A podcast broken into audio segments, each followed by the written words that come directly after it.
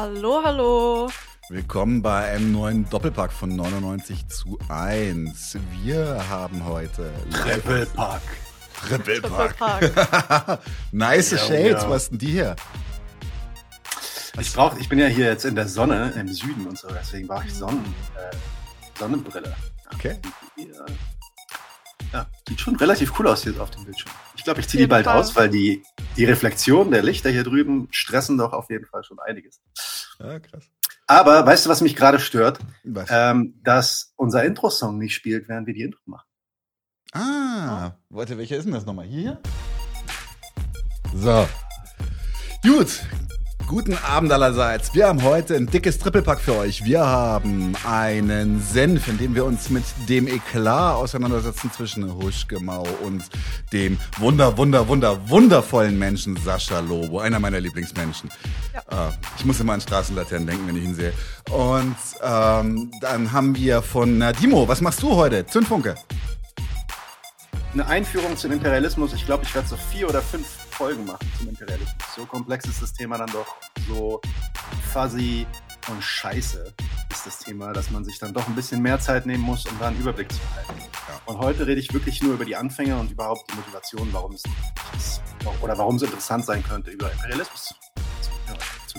Nice. Dann haben wir heute das allererste Kulturgedöns. Yes. was machst du, Lea? Das werde ich heute das erste Mal machen. Ähm, ich werde ein Buch vorstellen, nämlich Die Schwarzen Jakobiner von C.L.R. James. Ähm, ja, genau, dann werde ich einfach euch erzählen, grob, was er darin geschrieben hat, was der Inhalt ist, was meine Meinung dazu war, ist genau. Denk dran, Bildung bremst. Jo, dann haben wir noch ein Interview mit der DIDEF-Jugend im Klassenkampfsport. Und äh, im Hauptinterview heute im großen Segment haben wir einen Stammgast. Wen denn? Elias Ibn Karim is back. Wir haben ja schon zwei Folgen mit ihm gehabt. Eine Folge war Religion und die Linke, glaube ich, hieß die. Die andere Folge, da ging es um den ähm, Islamismus und das linke Islamismusverständnis. Äh, Elias Ibn Karim ist ein Religionswissenschaftler und er war zufällig auch in Palästina, als ich ihn hier getroffen habe, vor zwei Wochen. Und da haben wir dieses Interview einfach mal gesprochen. Todesrune findet, dass du aussiehst wie Puck die Stubenfliege. Ey, das ist ja ein voll neues Design von dem Chat. Das hatte ich ja so auch noch nicht gesehen. Haben wir geändert, wa? Das ist, glaube Ja, ich, interessant. interesting. interessant. Nichts verändert, Ja, ja. aber ist so. Alright.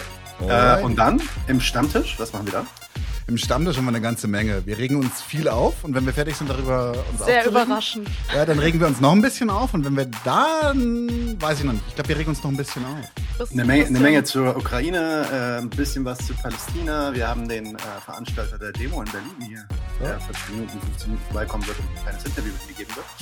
Ähm, dann reden wir über Bullen. Aufrüstung, über Tesla, über Musk und Twitter und Mastodon und Bullen.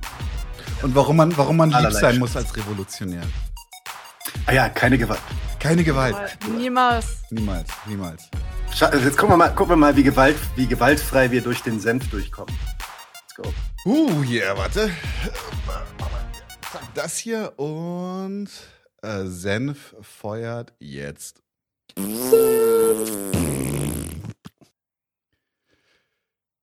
Yo, liebe Leute, wir haben uns gedacht, wir machen heute das, was wir noch nicht gemacht haben bei 99 zu 1. Wir werden ein wenig ein Video kommentieren.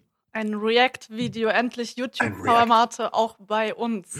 Ja, also wir Genau, reacten- scheiß Boomer-Format hier normalerweise, ja. Aber jetzt machen wir mal richtig, Auf richtig jeden modernes Fall. Aber, aber weil wir Drecksstreber sind, haben wir das Video vorher schon gesehen und uns ein bisschen vorbereitet. Nein, ich habe das Video tatsächlich nicht gesehen.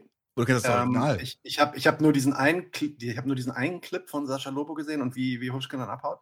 Also dieses Mhm. Ende quasi. Das hab ich gesehen. ah, Aber ich habe nicht den Rest gesehen. Ich habe gedacht, ich müsste der Einzige sein, der, der wirklich Sehr realistisch gut, erzählt. sehr gut. Dann eine richtige Reaktion von dir heute. yo, So, ich pack sie mal. Stalin-Schnauzer, finde ich gut. Stalin-Schnauze, natürlich, Brosev. Ja, also man, man kann über ihm, also auch, man kann Ideologiekritik kann man alles machen, aber was Schnauze angeht, war er der, der King. Also am Anfang auch mit diesem Walrus und dann später dieses nice getrimmte. Okay, okay, skip, skip, skip. Let's go. Gut, genau. So, ähm, wir fangen an mit Huschke. Ähm, und zwar. Äh, vielleicht ein kurzes Vorwort dazu? Hab ich doch gerade. Also haben wir. Ähm, ja, ich glaube, wir können schon noch mal kurz sagen, was ja. war es. Es war eigentlich nur eine Talkshow, in der Huschke, wie heißt sie mit Vorname eigentlich? Ich glaube, äh, ja, Huschke Vorname ist ihr Vorname. Vorname. Sie heißt Huschke ah, Mau. Okay, Huschke Mau. Dann, ähm, indem sie in einer Talkshow war und es ging um Prostitution, um das nordische Modell und basically, also wir werden es gleich sehen, war sie halt umgeben von lauter Liberalen, die so waren, ja, Prostitution ist das gleiche wie Sexarbeit und ähm, ja. Du verharmlost dich einfach. Lass, lass mal einfach gucken. Lass mal einfach. Genau. Okay. Ja, also ähm, ich, wir haben, ich habe so auf, es ist ein 20 Minuten Clip. Wir können auch den, wir können es auch gerne verlinken. Schaut euch das mal an. Es Nadim trinkt Geisterbier. Ja, ja. ja, aber es ist mein Greenscreen-Bier, genau. Ich habe tatsächlich die Schnittkanten so gesetzt, dass man sie auch sieht, dass ihr sieht, wo wir geschnitten haben, damit es nicht irgendwie man sagt, ihr habt aber die Reihenfolge manipuliert. Ähm, also wir haben einfach äh, aus 20 Minuten 10 gemacht und werden jetzt äh, ad hoc einfach dazu labern. Ich pack sie mal rein, die gute Frau. Entmenschlicht heißt der Buch. Und da ist ja auch oft die Frage, dass vorher gesagt wird, naja, wenn du das nicht willst, dann hör doch halt auf. Mhm. Warum ging das damals bei dir erstmal nicht? Also das geht, ging nie nur für mich nicht, sondern es geht für die meisten Frauen in der Prostitution nicht. Also Melissa Farley, das ist eine US-amerikanische Psychologin, hat eine Studie gemacht, wo sie Frauen aus der Prostitution gefragt hat, was brauchst du am dringendsten, am allerdringendsten auf Platz 1? Und da haben 89 Prozent dieser befragten Frauen gesagt, ein Ausstieg. Aber ich kann nie. Aus verschiedenen Gründen. Weil sie einen Zuhälter haben, ähm, weil sie im Bordell Schulden gemacht haben, also diese Knechtschuldschaft, also Schulden, das sind so... Das ist gut, du kannst reden. Ja, ausgedachte Schulden im Prinzip. Ne? Also man kriegt Schulden äh, drauf gedrückt, wenn man einen Freier ablehnt und der Bordellbetreiber sieht das oder wenn man zu spät kommt oder wenn man nie freundlich war. Und plötzlich hat man dann so eine Summe von mehreren tausend Euro und kann nie einfach aus dem Bordell gehen. Ähm, und dann ist eben, das ist vor allem eben politisch das Problem. Sie fängt halt wir an tun in Deutschland mit Grundlagen. So, als das ein Job Quatscht ein bisschen, ich glaube so zwei Minuten. Klar, dass ich keine Ausstiegsprogramme brauche. Ne? Wenn du jetzt Moment. sagst, ich habe keinen Bock mehr, Moderatorin zu sein, dann musst du doch nie in eine Beratungsstelle gehen und in ein Ausstiegsprogramm, sondern du sagst ja, fuck it, dann mache ich halt heute irgendwas anderes. Und die Leute haben so die Vorstellung, dass es bei Prostitution auch so geht. Und es wurde mir damals auch gesagt, ne? Also wenn es so schlimm für sie ist, dann gehen sie halt nie mehr ins Bordell. So, ne? Da dachte ich auch so, okay, warum bin ich da nie selber drauf gekommen? Ähm, ich und das hat was mit der politischen primen, Lage zu tun. Solange wir so tun, als wäre Prostitution der Beruf, solange brauchen, also solange bauen wir auch keine Beratungsstellen, solange ähm, entwerfen wir keine Ausstiegsprogramme, weil wofür? Ist ja ein ganz normaler Beruf. Wir schon nervös wird. Ja, ja, ja. ja ich bin, da muss ich schon mal Also ich muss mal, ich muss mal, ich will, ich will jetzt eine, also bevor die, bevor der Shitstorm jetzt gleich losgeht, ich muss eine Sache sagen. Ähm, die Art und Weise, wie sie hier darüber argumentiert und wie sie das darstellt, ist schon ziemlich schwach. Ja, mhm. also das, erstmal wirkt sie auch total unsicher auf einmal. Ich weiß nicht, was davor schon passiert ist. Ist es wirklich mhm. der Anfang? Das ist der Anfang. Das ist, das, ist, das ist der Anfang tatsächlich. Ja. Das ist okay. so ein bisschen. Also nicht, dass sie Unrecht hätte, aber das ist halt wirklich eine Person, die eigentlich ja, das mittlerweile zu ihrem Beruf gemacht hat, dieses Thema und also ich, das hauptberuflich verfolgt, äh, das zu verbreiten. Und ähm, ja, da fand ich, haben unsere Leute hier mhm. bei 99 bessere Arbeit geleistet. Nur mal so nebenbei. Aber insofern, mal gucken, was jetzt kommt. Ja, ja. Die aber reinholen, weil du, du hast vorhin, wir haben über nordisches Modell und ja. du hast eine andere, andere Position zu gehabt. Also ich habe dann eine, eine Dissonanz, ähm, ja, weil Dissonanz. in einem Buch steht, warum wir Prostitution abschaffen müssen. Aber abschaffen ist ja was anderes als verbieten. Ähm, und das, was man machen könnte, gesellschaftlich, wäre das zu verbieten. Aber wir wissen einfach alle, zum Beispiel von dem Thema Drogen, dass nur weil es verboten wird, heißt es nicht, dass es nicht mehr passiert. Und ich glaube, da Strohmann-Argument, es geht nicht darum, äh, Prostitution generell zu verbieten, sondern es geht darum, sie einzudämmen äh, und abzuschaffen. Ja, die, Fre die, Freier, die Freier und die, die ähm, Zuhälter zu kriegen. Ja, da geht, er, da geht er nachher schon minimal drauf ein. Äh, das okay. Problem ist halt, es ist, ist eher. Was ich halt krass finde jetzt gerade, ist, sie, sie macht halt ein Beispiel, warum wir ein Prostitutionsproblem haben. Und auch wenn du jetzt sagst, es ist so ein bisschen weak argumentiert, fair enough, das geht ein bisschen straffer, ein bisschen strenger auch noch, aber das Ding ist das, sie hat noch überhaupt nicht darüber gesprochen, nordisches Modell, äh, freier delegitimieren oder sowas. Stimmt. Und er geht halt sofort rein mit seinem, ich habe deine Dissonanz, wozu? Zu dem, was sie gerade gesagt hat. Sie hat gerade Sachen beschrieben, die sind einfach fucking Fakten. Wo ist deine Dissonanz? Und du merkst halt auch so ein bisschen an der Anmoderation, ist es, dass sie es darauf hinauslaufen lassen wollen, weil der Moderator sagt so, so ja, du siehst das ja ein bisschen anders. So, ja. was sieht er denn ein bisschen ja. anders? Ja. Ich muss, ich muss aber auch sagen, ich finde das richtig krass, weil diese Leute sich so dieses Argument der Straffreiheit auch einfach so dann zurechtlegen, wenn es so gerade für sie passt, weil in dem ähm, in dem Betracht sagen sie so, ja, wir schaffen ja Prostitution nicht dadurch ab, wenn wir es bestrafen. Ähm, aber bei anderen Sachen treten sie ja nicht dafür ein, dass sie so sagen, okay, wir wollen jetzt ähm, ähm, entkriminalisieren, dass wenn man schwarz fährt, das eine Straftat ist. So. Deswegen hat, Sascha, hat Sascha Lobo nicht bereits in der letzten Woche, also ich weiß es nicht, ja, aber ich, ich vermute einfach mal, Aha. dass Sascha Lobo wirklich zumindest einer derjenigen war, die aufgerufen haben, Palästina-Demos zu verbieten. Ist er das? Äh, Hat er? Ich weiß, ich weiß nur, dass er das, das, das kann ich, ich, kann mir gut vorstellen, dass er dich, sich dem anschließen würde. Ich weiß nur, dass, okay, dass sein, sein, sein, ähm, seine Reaktion auf den, auf den Amnesty International Bericht war wirklich, wirklich an der, an, an der, an der Grenze der Logorö. Er hat wirklich nichts zu sagen gehabt. Ähm, ich will eine Sache kurz sagen, da hat Ink nämlich recht äh, zu meinem Kommentar vorhin zu der Qualität von Huschkes Performance. Die Leute bei 99.1 wissen aber auch, dass sie auf ein Publikum Moderatoren treffen, denen, äh, das ihnen deutlich näher ist in der Position. Ja, fair enough. Hast du absolut recht, äh, wenn man da weiß, dass man sich in der Höhle des Löwen begibt und vor allem mit solchen Schwachköpfen wie, sorry, wunderbaren Menschen wie Sascha Lobo, dann ist es natürlich nochmal ein ganz anderes Level an Nervosität. Ja, wir, wir müssen nachher nochmal drüber reden, weil ich habe am Anfang auch ganz brav äh, Lobo gehatet. Und äh, beim, beim Zurechtstutzen des Clips ist mir aufgefallen, ich hate die Moderatoren noch viel, viel mehr. Aber ja. da kommen wir gleich nochmal drauf. Okay, let's go, let's go, let's go. Grundsätzliches Problem, weil relativ viele sehr sachkundige Menschen sagen, in dem Moment, wo man Prostitution, Prostitution verbietet oder bei dem sogenannten nordischen Modell äh, Sexkauf verbietet, das heißt die ähm, ähm, Sexworker oder Sexarbeitenden selbst, ich bevorzuge dieses Wort Sexarbeiter.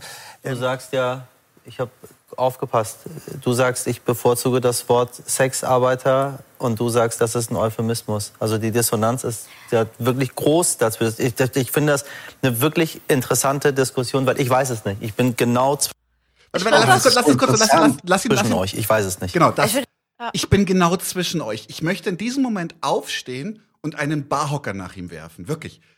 Ich finde auch dieses so, ich weiß es nicht, in, in diesem ganzen, ähm, in der ganzen Sendung so schwierig, weil ich mir denke, also sie hat ja davor schon sehr viele Zustände geschildert und ich denke mir so, hä, wie du weißt es nicht? Also so schwer finde ich es eigentlich genau. gar nicht. Haltung A, Haltung B, unvereinbar. Wie kann man dazwischen stehen? Ich meine, ich, ich, ich fände es sogar fair, wenn er jetzt sagen würde, hey, übrigens, ich bevorzuge den Begriff Sexarbeit, hätte ich mehr Respekt davor, als vor diesem, vor diesem Ringelpiez, den er da fahren. Es wird nachher noch schlimmer. Nachher kriege ich wirklich richtig. Aber ich, ich weiß es nicht und ich finde es einfach so interessant gerade. Ja. So genau weißt du, an wen mich das erinnert? An den einen, an den einen äh, Oberspacko, den, den, der, den, den Michael Brooks immer gegrillt, gegrillt hat. Ne? Ach so. Das war das talk about ideas. Ja, Ben, ben, ben, nee, Dave Rubin. Dave Rubin. Dave Rubin, genau. So, so, das, so, it's just interesting. So, es ist interessant. Ja, es ist interessant. Fuck. Okay, okay, let's go. Ich würde darauf gerne antworten, weil das waren jetzt super viele Sachen, die ich immer höre. Und das sind einfach auch wahnsinnige Klischees. Also das Erste ist, du hast gesagt, Sachen verschwinden nicht, wenn man sie verbietet. Okay, dann sage ich jetzt, dann können wir ja auch Mord entkriminalisieren. Und Menschenhandel ja, genau. und Zwangsprostitution. Nein. Aber warum? Es wird es doch weitergeben. Nee, Moment. Ähm, die Situation Nicht opportun, dieses Argument. Ich habe ja gesagt, dass, wenn abschaffen ist was anderes als verbieten und Mord Ja, aber das, das Argument, was du gerade brachtest, ist invalide. Dass du nämlich sagst, ähm, äh, nichts verschwindet dadurch, dass man es Das ist nicht das Argument, sondern das ist die Hinleitung zu dem Argument, dass sich die Situation der Frauen verschlechtert, wenn es verboten ist. Und das ist, wie gesagt, nicht das, was ich sage, sondern das ist das, was äh, die äh, eben schon angesprochenen Organisationen ich, zumindest sagen. Auch sagen, ich viele, krass, viele intelligente sich, Menschen sagen sowas. Ja, dass er einfach sich so auf andere Menschen beruft und nicht selber argumentieren kann. So, das was ist Donald ist das Trump. Denn? Das war doch, das ist doch Donald Trump. Der war doch auch immer so von wegen. Many, many people agree with me. You know? many weißt du, weißt du, jetzt wollte ich gerade einen dummen Witz darüber machen, dass sie auch dass sie auch beide eine scheiß Frisur haben. Aber da fällt mir ein, das ist, das ja, ist, das ist man aber weiß bisschen, gar nicht, welche schlimmer ist. Na, Moment mal, jetzt. Ich wollte nämlich eigentlich gerade sagen, eigentlich bin ich nur neidisch, dass er noch ein Iro haben kann und ich nicht mehr. Okay. Na, meine wäre aber nicht so, Übrigens, so flauschig Äh, hat schon wieder recht, deswegen kommt hier äh, der nächste äh, Quote und sagt, ich finde es einfach erstaunlich, wie man sich ohne irgendein spezifisches Vorwissen in Ja. eine Show setzt und meint, die eigene Meinung wäre. Ja. Ja, Ja, aber das ist ja zum Beispiel, das, das ist ja, glaube ich, so ein bisschen das, das, das Businessmodell Sascha Lobo. Meinung haben. Ja. Und damit, da- das, Vor allem und jeden, und selbst wenn man keine Ahnung hat, einfach die richtig schön bunt machen, genauso wie die Haare auf seinem Kopf. Und dann äh, schon. Ja. Ist er eigentlich bei Funk? Haben wir das rausgefunden? nee, ich weiß es nicht, aber ich, weiß nur, dass er beim Spiegel nicht. schreibt. So viel habe ich ihn noch nicht gestalkt. Alright, let's go. Das ist ja jetzt nicht meine Das, Privatmeinung. das nordische Mach mal- Modell mach funktioniert. Das nordische. Modell funktioniert so, dass erstens, also wenn du immer sagst, Prostitution ist verboten, das stimmt nicht. Sexkauf ist verboten. Ich habe ja Sexkaufverbot gesagt, ja. Also freier sein ist verboten. Und wenn, wenn zu dir dein Freund kommen würde und Oh. sagen würde, letzte Woche habe ich mit einer Frau gevögelt und es war total geil. Aber jetzt, wo ich drüber nachdenke, fällt mir ein, ich weiß gar nicht, ob die das freiwillig gemacht hat. Und eigentlich ist mir das auch egal. Was würdest du diesem Freund sagen? Moment, ja, wartet. Ich kenne das Problem. So, Und und, ich- das ist bei Freier das nicht. jedes Mal. Alter! Alter! hey, ich kenne das Problem. Ich Warum kenn hast das du da noch nie darüber nachgedacht Ja, oder so und- und, sitzt und- so vollkommen. Und ich will das nicht. Ich will das nicht. Ich will das nicht. Ja? Okay, der ist Ja. noch krasser als Lobo. Da hast Das du- finde ich so hart. Das finde ich so hart. Wie, weißt du, wie kann man, wie kann man so wenig Rückgrat haben? Wie kann man, also das, Okay. ich, ich verlange nicht Okay, davon, also dass dein, man dein Matsch Kumpel kommt vorbei, dein Kumpel kommt vorbei, prahlt von, von der Vergewaltigung auf gut Deutsch. von von der Vergewaltigung quasi. Du sagst- du sagst, ich kenne das. will das nicht.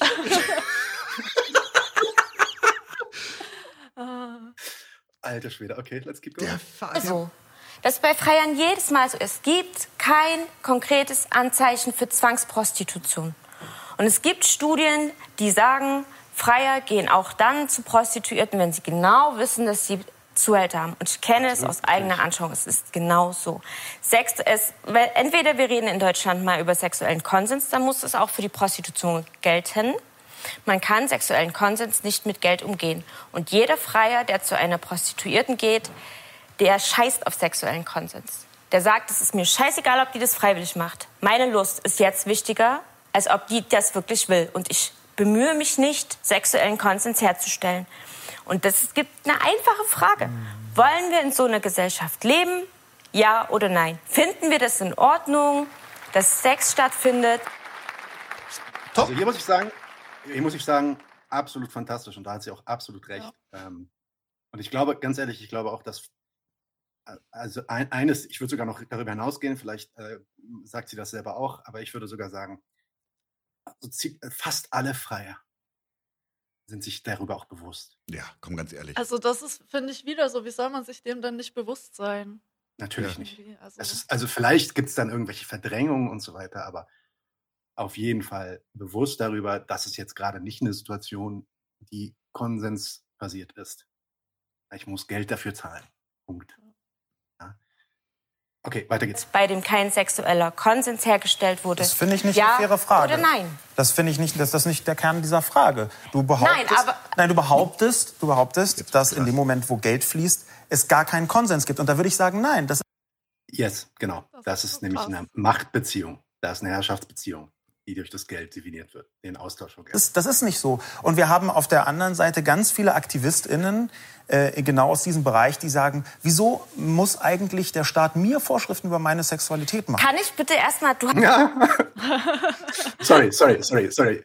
Nummer eins. Ganz viele Aktivistinnen, erstmal, also das ist Ein Bruchteil. Ein, empirisches Argument, dass ganz viele Aktivistinnen hier sich in, und pass auf, das ist jetzt, es geht jetzt nicht darum, dass sie sich in ihrer Freiheit der Berufswahl oder so ähm, äh, beschränkt fühlen, sondern dass sie sich in ihrer Sex, in der Ausübung ihrer Sexualität Mhm. beschränkt fühlen.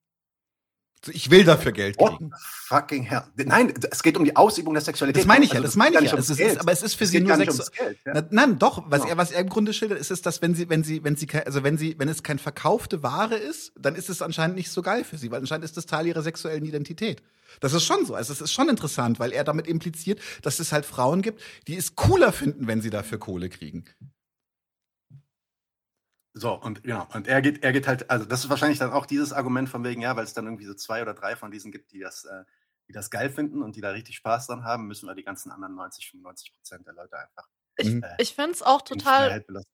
Krass, weil so in, in der ganzen Show wird überhaupt nicht thematisiert, ähm, in was für eine, also was das für eine Gesellschaft ist, in der Frauen teilweise sich entscheiden, selbst wenn das jetzt irgendwelche High-Escort Mhm. ähm, ähm, Ladies sind, so in die Prostitution zu gehen, weil das einfach für Frauen teilweise viel mehr Geld bringt, als einen normalen Job auszuüben und so studieren, was weiß ich was, weil man da als Frau in manchen Bereichen einfach viel weniger verdient. Und ich finde es krass, dass auch so diese Ebene einfach null thematisiert wird.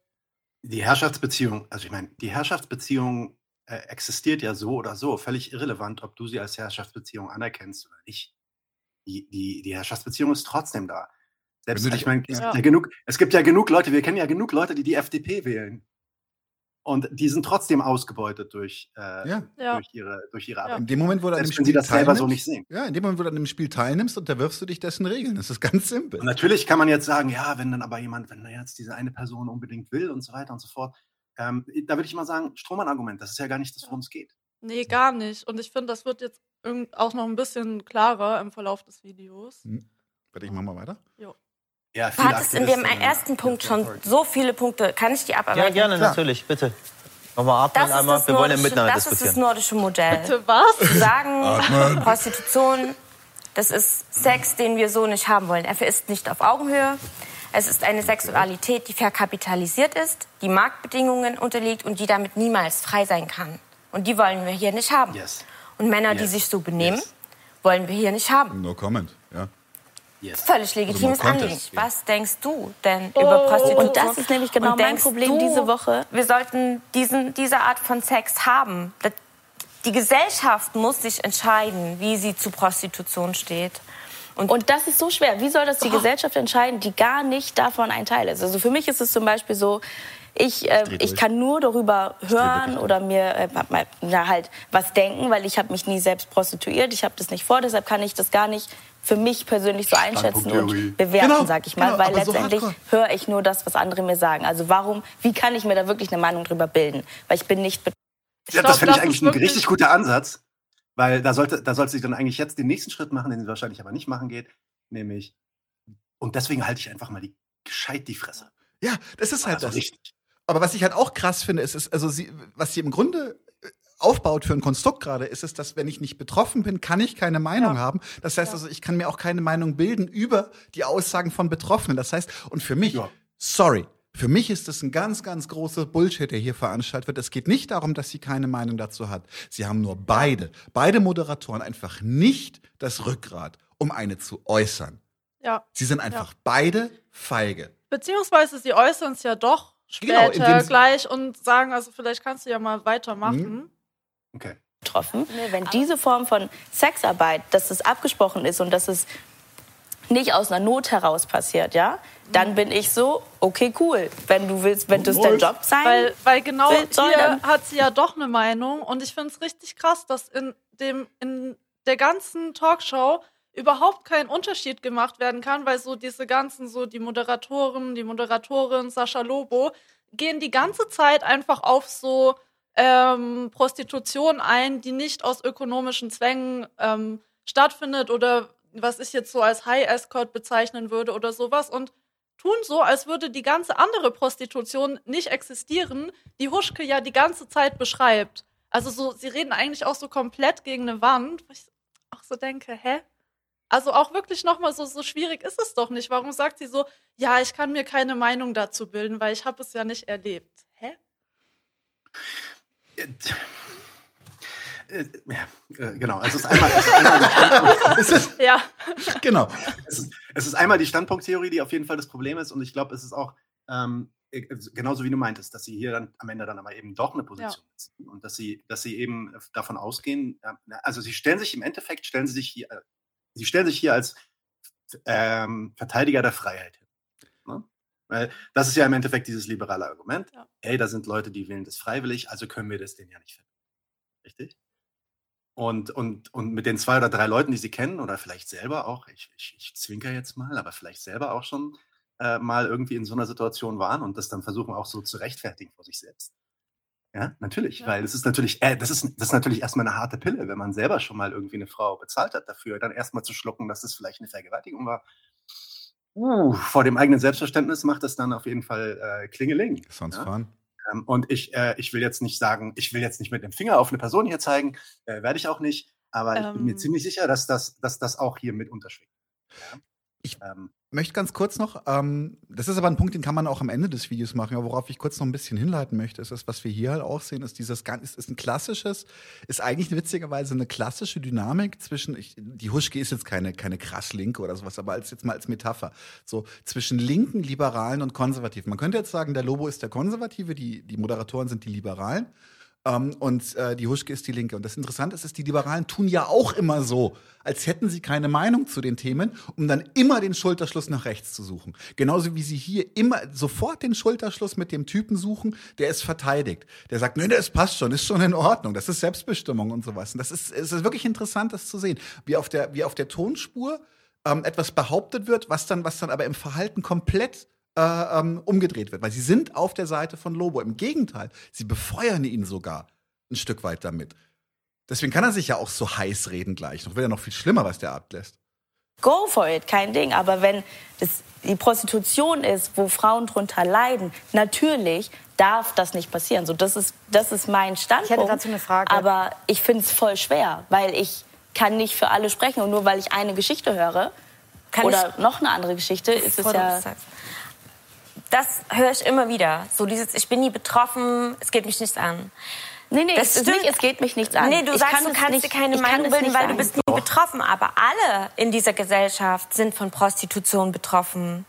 Also ihr tut immer so, als wäre Prostitution irgendwie an so einem ganz abgegrenzten Ort, am besten im Puff, und als würden alle, die dort drin sind, für immer dort bleiben. Aber ist euch eigentlich klar, dass diese Freier, und das ist egal, welche Studie wir jetzt nehmen, ob, ob wir die nehmen, dass einer von zehn regelmäßig geht oder drei von vier schon mal waren, aber es sind viele. Ist euch klar, dass diese Männer, die ins Bordell gehen, ähm, und die dort Sex haben, ohne Konsens herzustellen. Ist euch das klar, dass es eure Chefs sind, eure Kollegen, eure gut. Ehemänner, eure Sehr gut. Brüder, eure Partner? Also ist, ist dir klar, dass du im Alltag, ohne es zu wissen, permanent mit Männern zu tun hast, ähm, die sexuellen Konsens überhaupt nie wichtig finden? Das- und dass du mit solchen Männern klar, vielleicht sogar gesagt. schon im Bett Also- warst? Mir, mir ist es sehr Moment, klar. aber du, ehrlich. äh, mir ist persönlich ist es ja sehr klar, ehrlich. Ich hatte aber auch ehrlich gesagt das Gefühl nicht, weil so als, als sie das gesagt Nein. hat, hatte ich schon das Gefühl, dass die Moderatorin noch mal so in sich reinschluckt.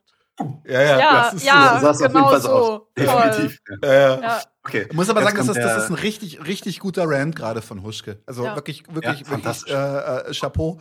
Weil es genau, weil das, was ja am Anfang die Moderatorin sagt, das ist, sie ist ja, das, das, sie kennt das ja nicht und das, das spielt ja keine Rolle bei ihr und sowas, oder das ist ja nicht Teil ihrer Gesellschaft. Als wenn es, als wenn es ein diskreter Bereich wäre, der, der, mit dem wir nie Berührung haben. Als wenn du hier durch Berlin laufen kannst, Oranienburger Straße oder noch schlimmer, äh, äh, Kurfürstenstraße, und würdest nicht sehen, was da passiert. Wenn die Oranienburger Straße ist wenigstens, wenigstens noch der legale, aber die Kurfürstenstraße ist ja wirklich ein Horrorszenario. Das kann jeder sehen. Es ist mitten unter uns. Let's keep going. du setzt ja gerade Vergewaltigung ähm, und Sexkauf gleich. Und das finde ich echt Ja, das problematisch, weil das aus meiner Sicht Vergewaltigung verharmlost. Wenn du sagst, Das ist echt übel. das ist so krass. Du verharmlost Vergewaltigung, indem du Konsens wichtig findest. All right. Die, die, Dame, die Dame erzählt dem Spacken gerade, sorry, dem wunderbaren Menschen, dass, dass sie in ihrer Karriere oder in, ihrer, in ihrem Job als, als Prostituierte quasi ständig vergewaltigt wurde. Das ist, was sie eigentlich gerade sagt.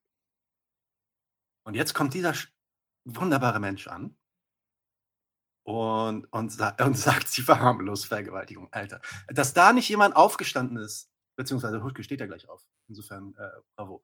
Ähm, und ich glaube, das ist auch einer der ausschlaggebenden Punkte, warum sie aufsteht.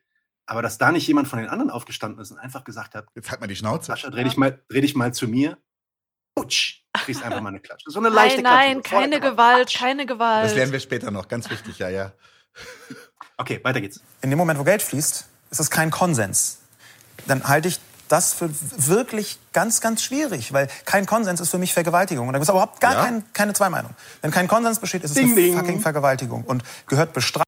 Und, wie er jetzt noch den Righteous Woke-Typen macht, da gibt es keine zwei Meinungen. Warte, warte, warte, warte, es geht, wird, geht noch schlimmer. Lass ihn mal laufen, lass ihn Ja. mal laufen. Jetzt kommt noch ein äh, richtig bitterer Teil. bestraft und meinetwegen auch zehnmal härter bestraft, als es bisher Jetzt? der Fall ist. Da bin ich sofort dabei. Auch was Zwangs Zwangsprostitution Oh. geht, das ist für mich mal. Vergewaltigung.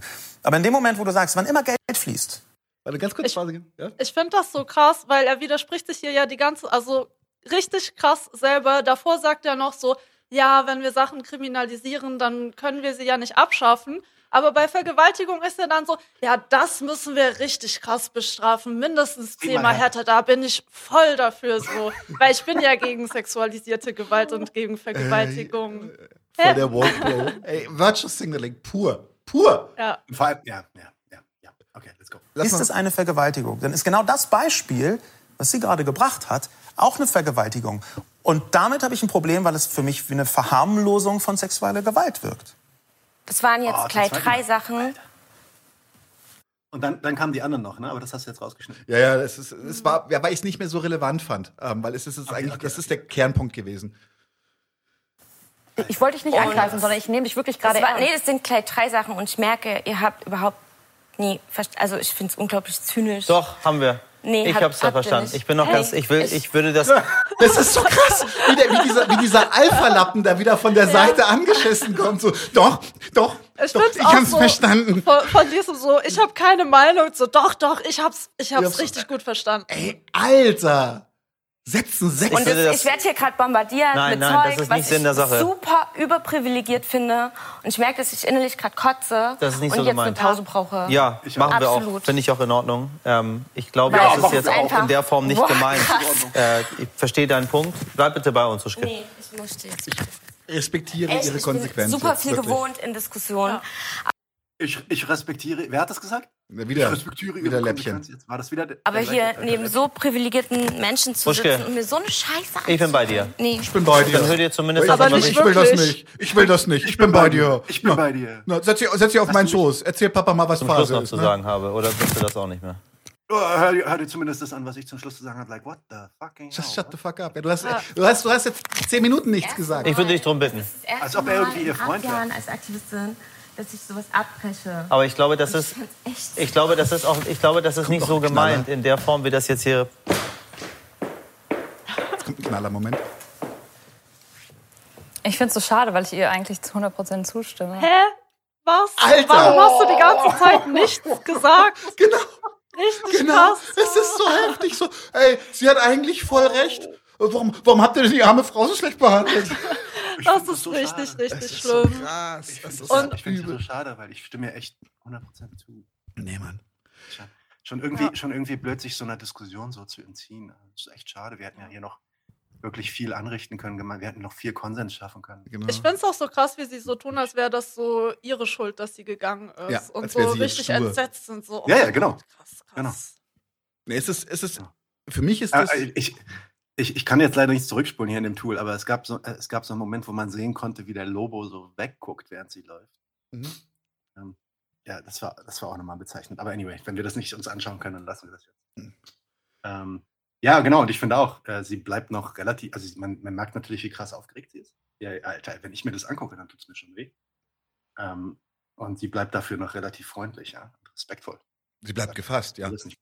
Ja, und verlässt, verlässt die Bühne. Fantastisch. Wie gesagt, für mich ist das, für mich ist das, ist das krasse Versagen weniger bei Lobo, weil ich habe es schon mal im Podcast gesagt, Arsch bleibt Arsch. Ja.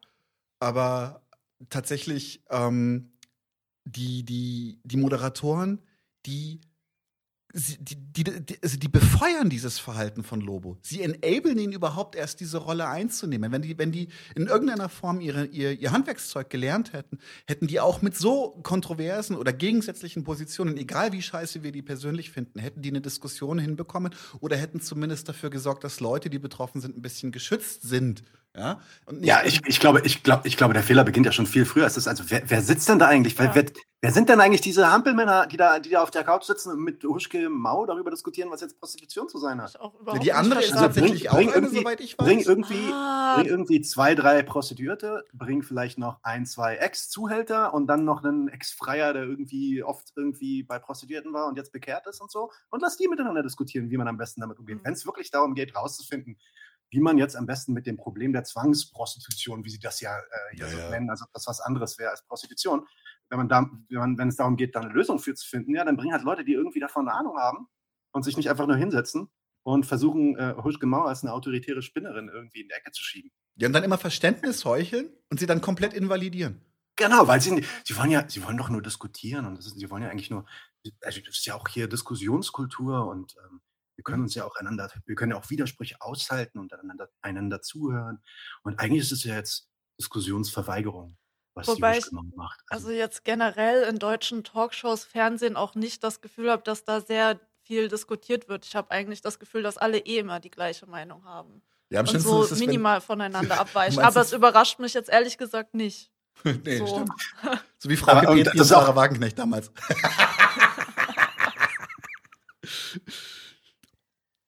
Ja, ja. Okay, also ähm, eine der krassesten Shitshows, die ich in den letzten ein, zwei Jahren im öffentlichen Fernsehen gesehen habe. Ja. Tatsächlich. Es ist, ich glaube, es ist ein Internet-Podcast. Ich weiß es aber nicht genau, ehrlich gesagt.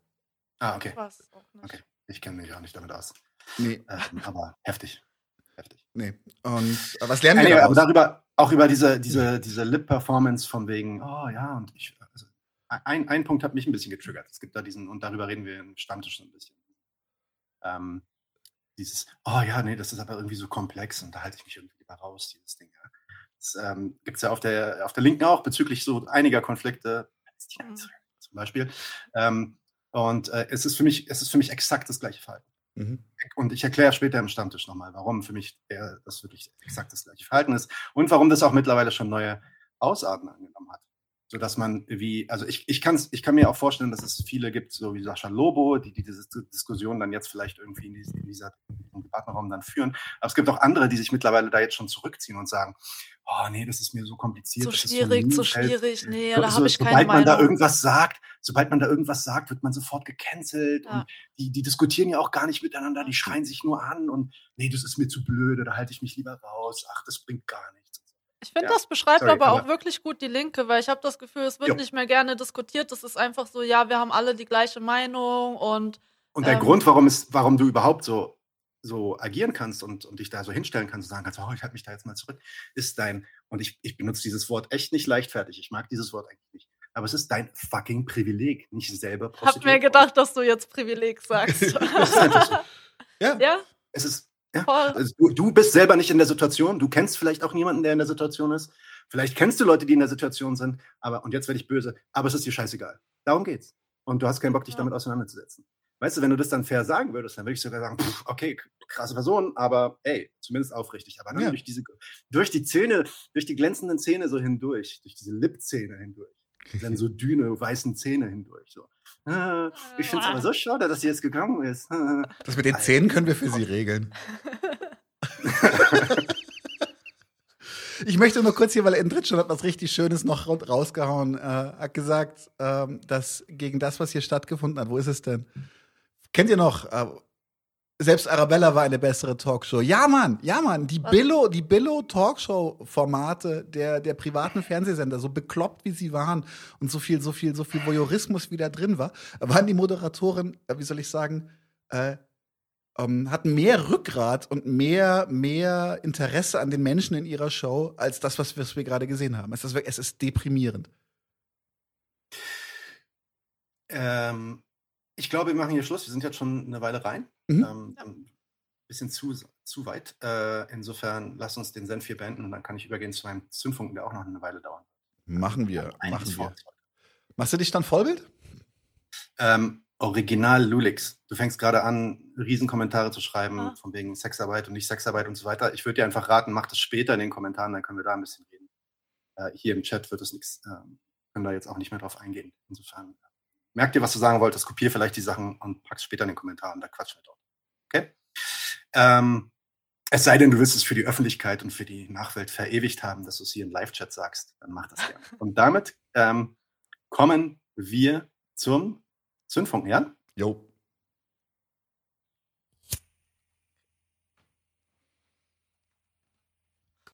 Ach, huch. Ah, ihr seid raus. Okay, alles klar. Dann äh, mache ich das mal alleine weiter. Aber einer von euch muss aufpassen, weil wenn ich fertig bin. Äh, gut, alles klar.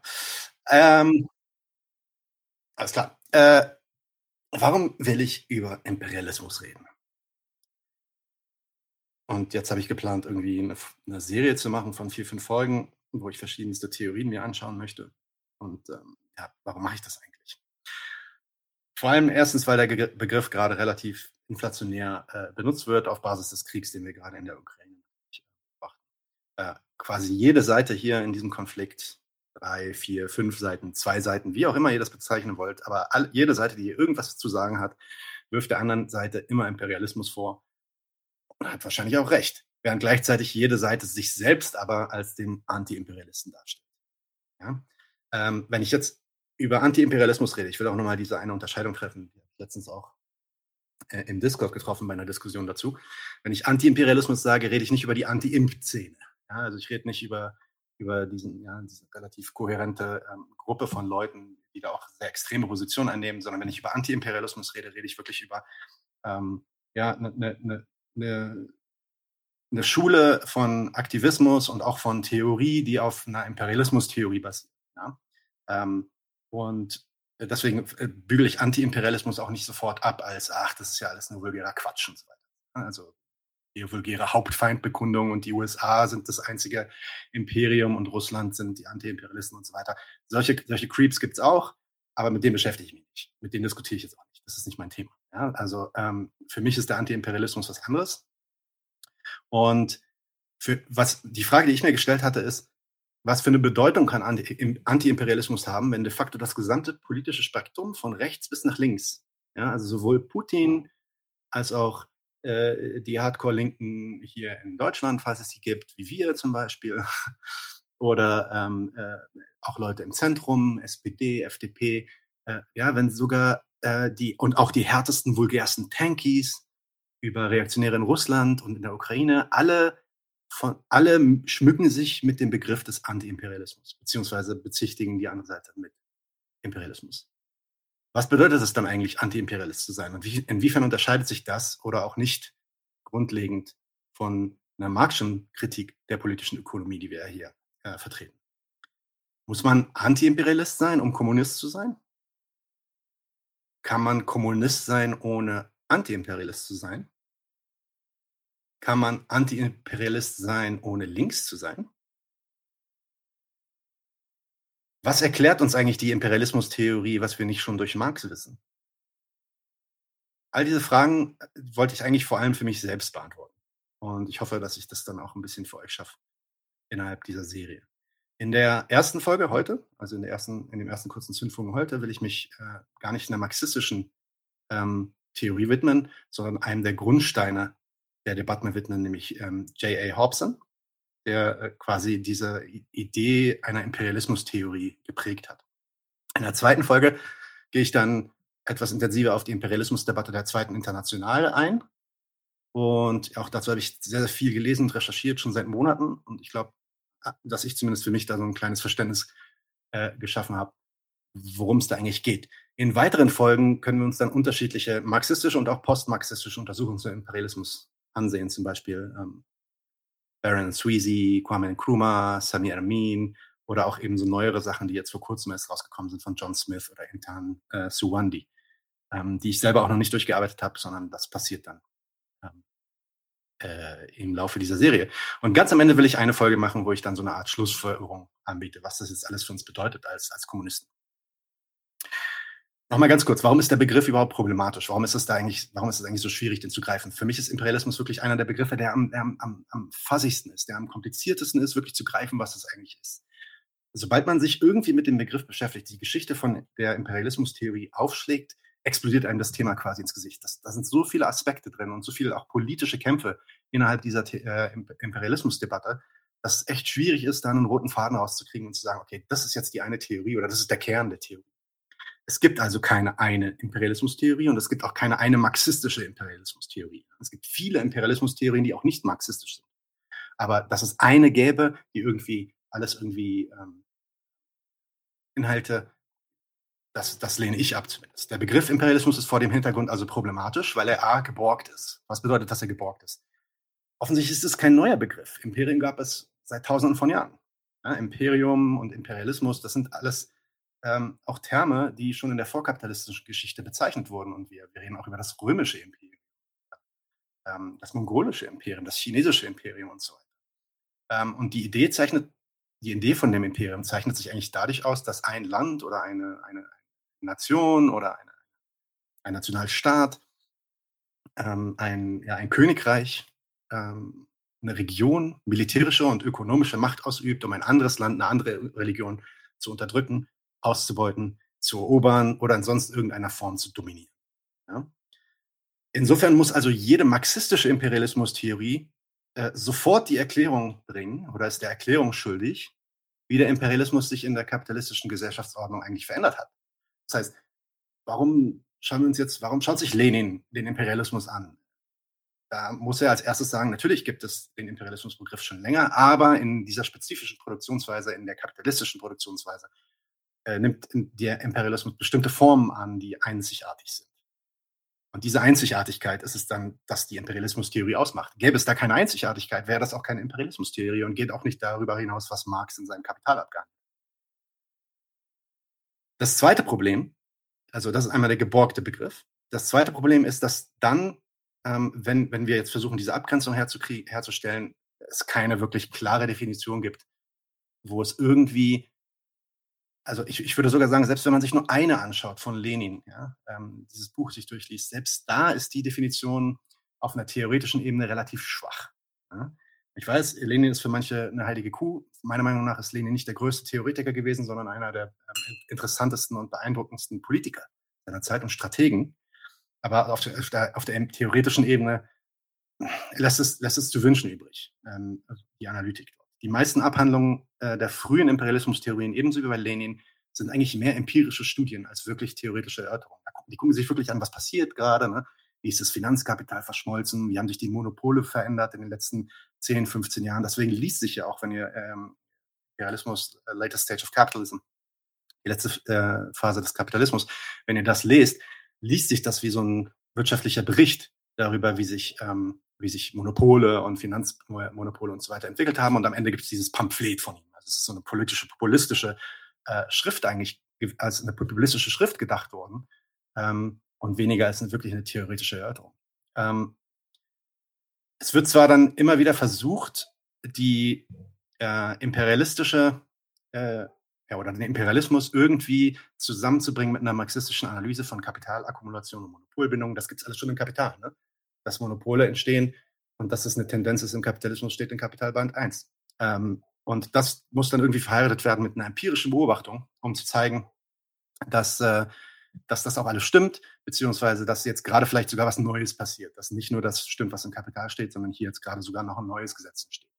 Aber die Argumente, die dann hier entstehen, divergieren teils extrem, weil sie auch äh, vor allem als politische Intervention in den Auseinandersetz Auseinandersetzungen ihrer Zeit benutzt werden. Das heißt, Lenin, also ich meine, wenn man, wenn man sich Lenin nochmal durchliest, oder wenn man sich ähm, äh, äh, äh, Bukharin durchliest, dann beziehen sich natürlich auch auf, auf Hobson und auf Kautsky und, und teilweise, also Lenin ist natürlich sehr, sehr bekannt dafür, dass er eigentlich diese Schrift als eine ähm, Gegenschrift gegen Kautskys Position des Ultraimperialismus geschrieben hat. Und ähm, da also quasi eine politische Intervention in die Debatte ähm, vollziehen möchte. Die, und so kann man dieses Buch, wenn man das einfach so alleine nimmt und nicht weiß, wer Kautsky ist und nicht weiß, was der eigentlich gesagt hat und wo der Streit eigentlich bestand, kann man dieses Buch auch gar nicht wirklich vollends verstehen.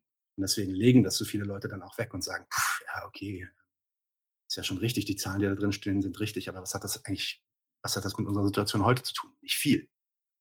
Ja, und damit will ich sagen, dass manche der Meinungsverschiedenheiten eines Lenin mit einem Kautsky also weniger zu tun haben mit einem grundlegenden, grundlegenden theoretischen Disput als mit einer politischen Auseinandersetzung.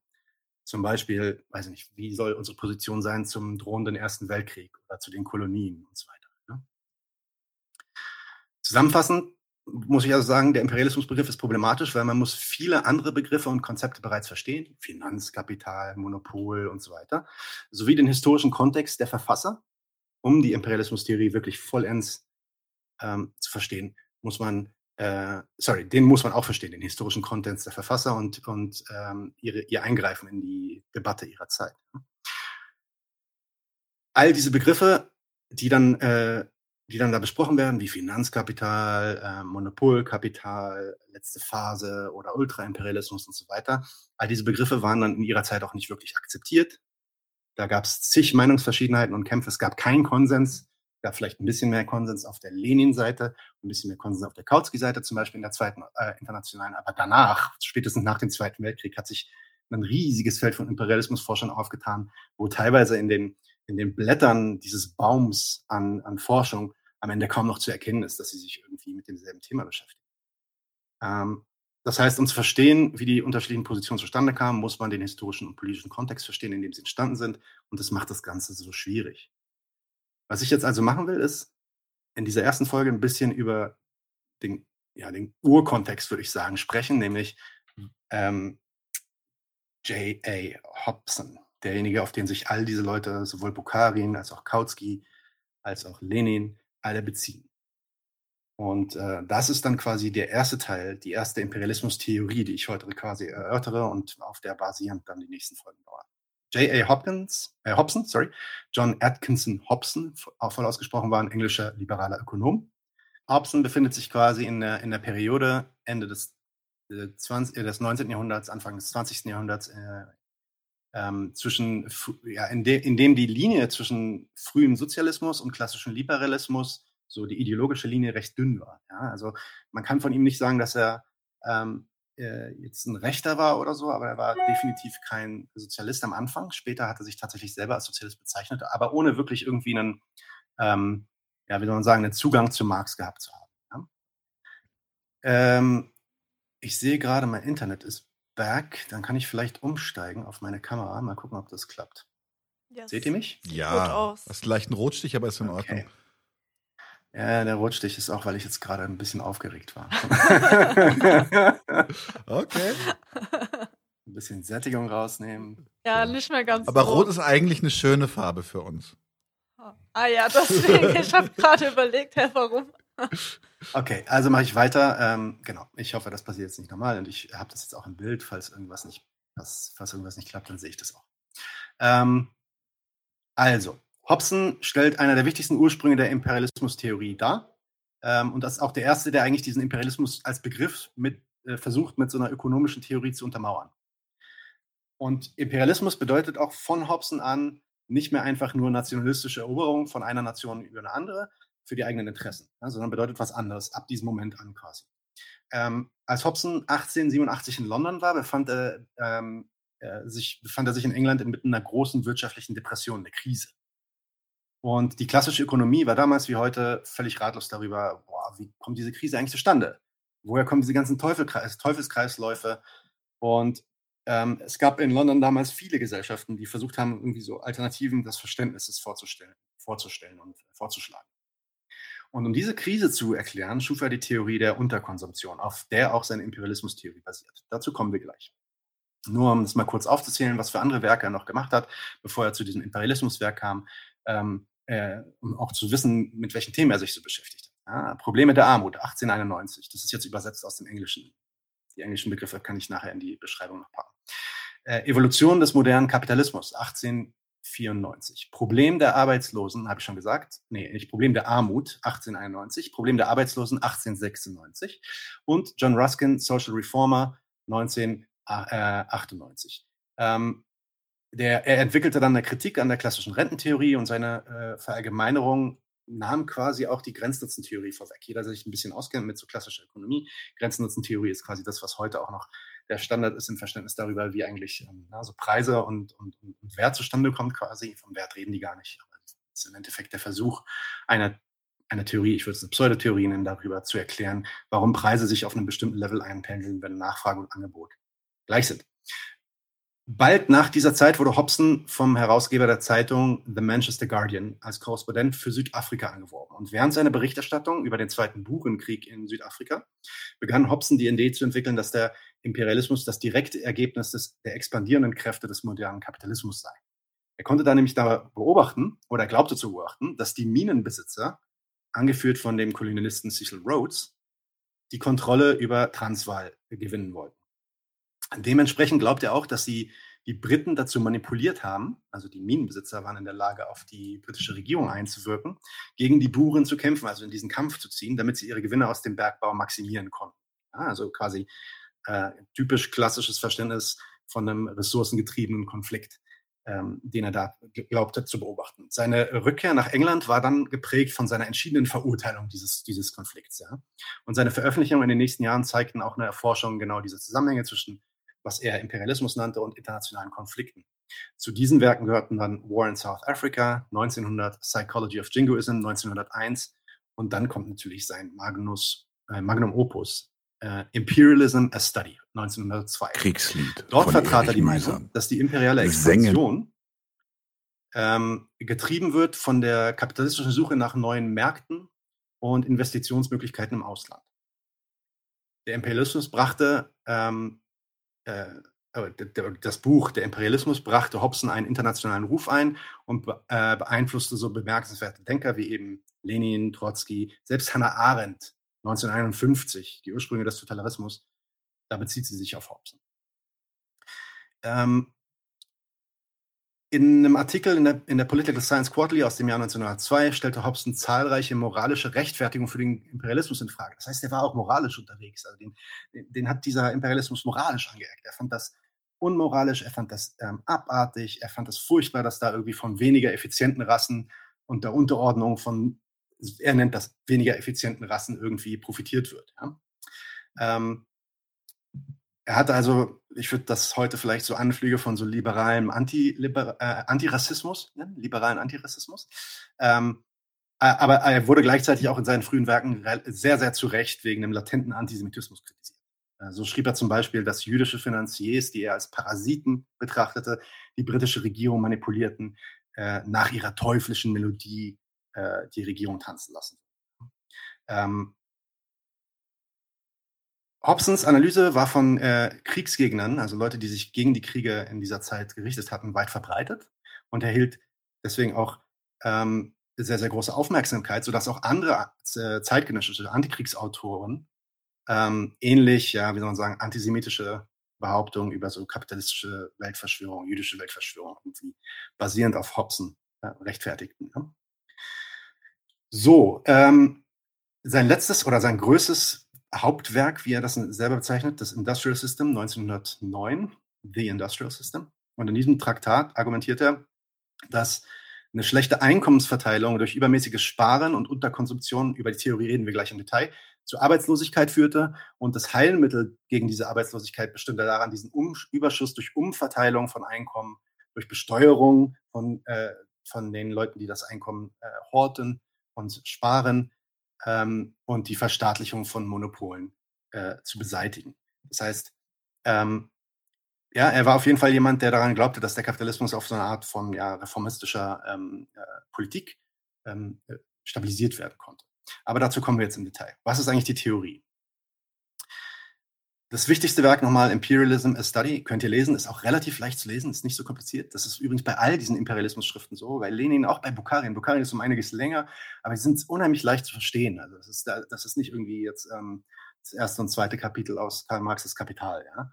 Ähm, äh, das wurde 1902 veröffentlicht, dieses Buch, und er beschrieb da drin das Wachstum von Monopolkapital. Das heißt, er ist auch wirklich einer derjenigen, der das versucht, zum ersten Mal irgendwie so diese Idee des Monopols ähm, empirisch zu beobachten und brachte das zusammen in, äh, mit der Idee dieser Unterkonsumptionskrise. Hoxton argumentierte, dass Monopole wachsen. Wenn Monopole wachsen, konzentriert sich das Kapital in immer weniger Händen. Die Story kennen wir ja. Wenn das sich das Kapital in immer weniger Händen konzentriert, sind diese Hände dann auch irgendwie ähm, veranlasst dazu, das Geld mehr zu sparen. Ja, das Geld bezieht, die, die, ziehen das Geld quasi aus der Ökonomie raus. Das ist seine Theorie übrigens, das ist nicht, was ich sage. Ja? Aber seine Theorie, die ziehen das Geld quasi aus der Ökonomie raus. Ja, das können sie jetzt mit dem ganzen Geld anfangen. Sie sparen das. Das bedeutet, wenn mehr Geld gespart wird, gehen Investitionen zurück in die Ökonomie. Hier ist auch übrigens der erste kleine Fehler in der Argumentation, aber darüber will ich heute gar nicht reden. Wenn die Investition zurückgeht, das heißt, wenn die Kapitalisten nicht mehr Geld auf den Tisch legen und sagen, okay, wir, wir weiß ich nicht, wir starten eine neue Produktion, wir bauen ein neues Auto, wir bauen eine neue Maschine, dann äh, werden auch weniger Gehälter ausgezahlt an Arbeiter, die nicht mehr so an Arbeit, Arbeit gebunden werden. Arbeit gebunden werden. Das heißt, die, der Nach die Nachfrage geht zurück. Also was passiert? Unterkonsumption. Die Nachfrage in dem Volk geht zurück, weil die haben keine Kaufkraft mehr. Die Kaufkraft ist gesunken. Die haben nicht mehr die Möglichkeit, hergestellte Produkte zu kaufen. Und dieser Mangel, ja, die anderen Kapitalisten, die quasi verkaufen wollen und jetzt sagen, oh krass, deswegen nennt sich das manchmal auch Überproduktion, wobei es eigentlich nicht wirklich Überproduktion ist, sondern es ist halt einfach ein anarchisches System, die, äh, die einfach produzieren und gucken, was auf dem Markt gewollt wird und dann merken sie, oh shit, ich kann diesen Kram nicht verkaufen. Und dieser Mangel an Kaufkraft sorgt dann dafür, dass die, dass die Kapitalisten, vor allem die Monopolkapitalisten, dazu getrieben werden, neue Investitionsgebiete zu suchen. Äh, neue Märkte, auf denen sie ihre Warennachfrage quasi ähm, äh, wiederkriegen und diese äh, ganzen Waren dort verkaufen können. Und diese beiden Bestrebungen führen zu der Notwendigkeit, die äh, Auslandsinvestitionen des Monopols zu schützen oder bestehende Schutzmaßnahmen aufzubrechen, um besser in ausländische Märkte einzudringen, was den Druck verstärkt, fremde Länder zu annektieren. Also die Monopolisten werden dann irgendwann so, so mächtig, dass sie in der Lage sind, mit dieser Macht auf die Regierung einzuwirken und quasi die Regierung dann nach ihrer, nach ihrer Pfeife tanzen lassen, weil sie neue Märkte erobern wollen, neue äh, Länder erobern wollen, um dann dort Absatzmärkte zu haben oder auch andersrum Arbeit auszubreiten und so weiter. Das ist die Theorie. Ist relativ einfach. Nicht, dass ich dem jetzt hundertprozentig zustimmen würde. Auch jemand wie Lenin hat nicht allem zugestimmt, hat das natürlich dann noch weiterentwickelt. Aber was man hier sieht, Hobson war ein Liberaler, der verstand sich erst sehr viel später als Sozialist. Und er behauptete, dass der Imperialismus wegen des hohen Risikos dieser Kriege, ne, die, die, die, die Kosten, die die Kriege auch verursacht, eigentlich ein schlechtes Geschäft ist. Das ist ein Wortlaut. Das ist ein schlechtes Geschäft. It's bad for capitalism. Es ist schlecht für die Demokratie und es ist moralisch verwerflich. Und ja, warum wird das dann gemacht? Ja, er behauptete, der Imperialismus nutze nur ein paar wenigen auserwählten Kapitalisten, nur diese spezielle Kapitalismus-Fraktion, äh, Monopolfraktion, die jetzt gerade davon profitiert, dass irgendwie ähm, äh, der Burenkrieg geführt wird, um an diese Minen ranzukommen, die profitieren von diesen Kriegen. Alle anderen profitieren davon gar nicht. Das sind, äh, erzeugt sogar eigentlich mehr Kosten fürs System an sich und natürlich auch menschliche Kosten. Was man hier also sieht, ist, er war kein Marxist natürlich, das war, obwohl das schon ähm, zur Verfügung stand, ähm, hat, ich, er hat, glaube ich, ein, zwei Mal Marx erwähnt, aber ich glaube nicht, dass er Marx wirklich gelesen hat. Und er ist vor allem kein Antikapitalist, aber Antiimperialist. Er glaubte, dass der Imperialismus den Kapitalismus letztendlich schade und dass nur eine kleine Gruppe von Kapitalisten davon profitieren würden und dass die Krisentendenzen mit der Umverteilung, das haben wir auch gerade besprochen, mit Umverteilung ausgehebelt werden kann. Weil wenn es darum geht, dass irgendwie die Nachfrage gesunken ist innerhalb des Volkes, sie können das sich nicht mehr leisten, ja, dann sorgen wir halt dafür, dass dieses, ähm, äh, äh, diese, diese, diese Ungleichheit, Einkommensungleichheit durch Umverteilungsmechanismen, durch Steuern und so weiter und durch mehr ähm, Sozialhilfe und so weiter ausgeglichen wird und somit quasi das System stabilisiert wird. So viel also zu Hobson.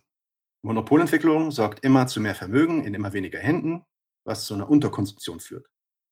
Und Hobsons Unterkonsumptionstheorie besagt, dass die Entstehung von Wirtschaftskrisen aus einer unzureichenden Nachfrage von Konsumgütern zu erklären ist und durch Stärkung der Ma Massenkaufkraft durch Lohnerhöhungen zum Beispiel bekämpft werden kann. Höhere Löhne auszahlen, gesetzlich, ja, zum Beispiel den Mindestlohn steigen, steigen lassen oder irgendwie mit, gewerks mit gewerkschaftlichen Kämpfen irgendwie dafür sorgen, dass die Kaufkraft gestärkt wird, dann wird auch die Krise abgefangen. Ich will also sagen, ja, der anarchische Markt plant nicht produziert, das sieht er auch so. Das hat er übrigens auch so gesagt. Er nennt das, bezeichnet das sogar den anarchischen Markt. Diese Privatkonsumenten, äh, Privatproduzenten, wie Marx das nennen würde, produzieren immer nur für sich. Die planen nicht gemeinsam, wo was gebraucht wird. Und das, deswegen kommt es immer mal wieder dazu, dass irgendwie mehr produziert wird, als die Leute kaufen können. Und diese Überproduktion muss irgendwo hin. Und was dann im Falle der Monopolbildung, wo die Monopole so mächtig geworden sind, dass sie Einfluss ausüben können auf den Staat, dazu führt, dass Imperialismus begann. Und interessant ist dabei jetzt auch zu sehen, was man heute auch noch beobachten kann. Der, diese, Art, diese Art von Antiimperialismus von Hobson ist nicht unvereinbar mit einem rechten Konservativismus. Zum Beispiel wie, also ich will jetzt nicht sagen, dass es rechts ist, ja, aber man kann sie zum Beispiel auch mit ordoliberalistischen Positionen vereinigen, wie zum Beispiel eine Frau Wagenknecht sie vertritt. Wagenknecht ist eine Anti-Imperialistin in dem Sinn. Ja, wird gesagt, da wird, äh, eh, oder bei konservativen Neokons in den USA zum Beispiel, oder Paleokons in den USA, die nach 9-11 sehr, sehr stark wurden und anti-imperialistische Positionen vertraten. Ich war damals völlig baff, als ich dann irgendwelche Artikel bekommen habe ähm, von meiner Familie in den USA, von eigentlich rechten, libertären, ja, also wirklich ähm, Antikommunisten, Reaktionären und auch, also was soziale ähm, Einstellungen angeht, absolut Konservativen, die richtig hardcore antiimperialistische Positionen vertraten. Obwohl sie eigentlich die konservativste bis rechteste Politik vertraten, die man sich da so vorstellen konnte. Und all diese Leute beziehen sich auf Hobson. Wagenknecht weiß ich jetzt nicht, ob sie das macht. Aber ich rede jetzt von diesen Neokons. Man sieht also hier schon von Anfang an die Problematik des Begriffs Imperialismus eigentlich. Vor allem, wenn man ihn losgelöst sieht von einer marxistischen Kritik der politischen Ökonomie. Antiimperialismus bedeutet nicht gleich links. Das ist wichtig. Wenn jemand sagt, dass er, ist, dass er Antiimperialist ist, das haben wir auch schon oft bei uns erlebt im Chat, dass dann so Anti-Imps vorbeikommen, wo klar ist, okay, ihr seid nicht links. Gibt's. Gibt's sogar richtig viel. In der nächsten Folge werden wir sehen, wie fast alle Imperialismus-Theorien von Bukharin ähm, Lenin bis nach Hilferding, Kautsky und so weiter, sich der einen oder der anderen Form, in, ein, in der einen oder anderen Form auf Hobson bezogen und versuche, versuchen aber diese, ja, wie soll ich sagen, empirische Beobachtung mit einer marxistischen Theorie zu vereinen und dabei mehr oder weniger scheitern. So anders kann man das nicht nennen. Aber ich weiß, es fühlt sich jetzt so ein bisschen in Luft gelassen an. Ich könnte sonst ansonsten hier wirklich noch zwei, drei Stunden reden. Aber ich denke, ähm, für den Anfang um vielleicht auch mal ein, zwei Sachen über Hobson nachzulesen oder über die sogenannte Unterkonsumptionstheorie, die ja übrigens auch bei Marx im Kapitalband 2 erwähnt wird. Ähm, ich glaube nicht, dass Marx ein Vertreter dieser Theorie war, aber es ist auf jeden Fall was, womit er sich auch beschäftigt hat. Ähm, vielleicht guckt ihr euch das mal an und dann im nächsten Monat reden wir, wie es von dort aus weiterging in der zweiten Internationalen. Nice. Alright. Guter Gut. Anfang. Gab es irgendwelche Fragen? Ich habe jetzt nicht im Chat geguckt. Aber ich, ähm, Kommentare ein bisschen, das, aber Fragen habe ich jetzt nicht so viele gesehen. Alright, dann können wir weitermachen. Wir sind auch ein bisschen spät in der Zeit, ne? merke ich gerade. Ja, ähm, passt doch, passt noch. Dann würde ich sagen, machen wir jetzt einen Klassen. Nee, wir machen, machen wir jetzt einen Klassenkampfsport erstmal und dann machen wir unser Kulturgedöns hinterher, oder? Oder nee, wir machen erst unser Kulturgedöns, genau. Okay. Machen wir erst unser Kulturgedöns. Wir haben. Hast du das Video, hast du das Video dafür? Natürlich, natürlich, natürlich. Ja, ja. Also, ich mache eine kurze Einführung und dann startet ja. Lea durch. Warte, aber yes. ich muss erst das Video einspielen. Ich bin sehr stolz drauf.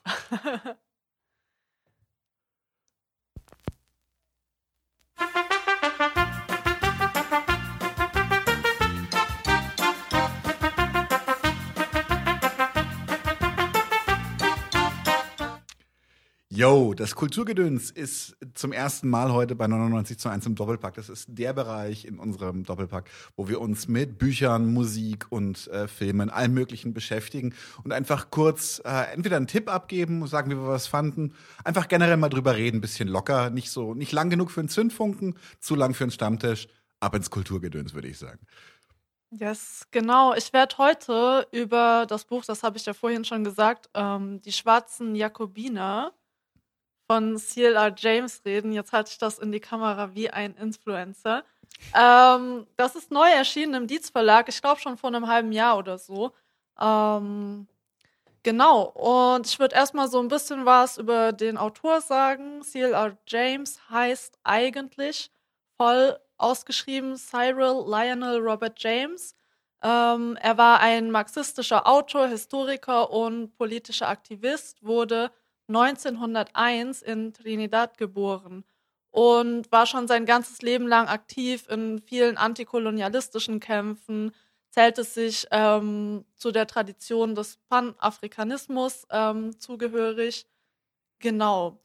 Und was er vor allem gemacht hat als Denker und als Schriftsteller, ist, dass er über die Zusammenhänge von Kapitalismus, Rassismus und ähm, Kolonialismus nachgedacht hat und mit diesem Buch, über das ich heute reden werde, hat er, er schreibt über die haitianische Revolution und hat damit eine Geschichte von schwarzen Widerstand zurückgebracht. Er schreibt über die Revolution von versklavten Menschen auf Saint-Domingue. Ähm, ich werde heute einige französische Begriffe sagen und ich kann kein Französisch. Ich hoffe, also verzeiht mir das, verzeiht mir das.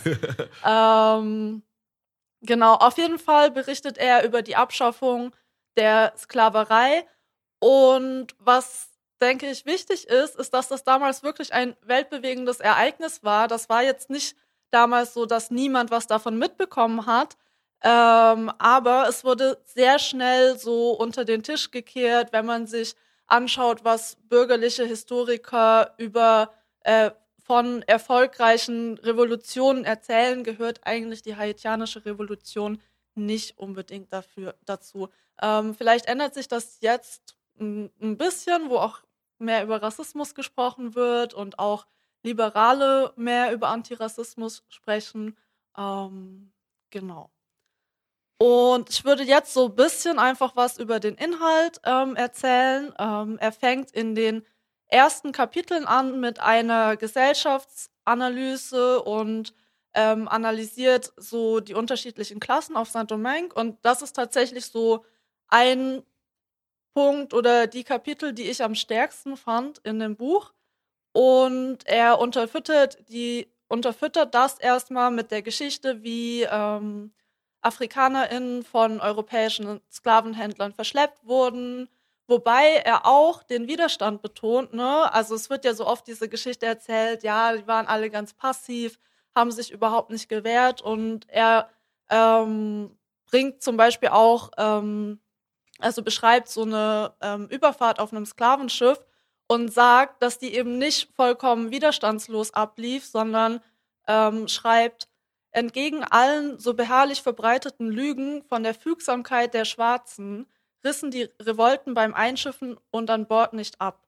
Und dass die als Sklaven zum Verkaufende Hungerstreiks unternahmen, dass die sogar ihre Ketten abstreiften und sich entweder auf die Besatzung stürzten oder manchmal auch von Bord.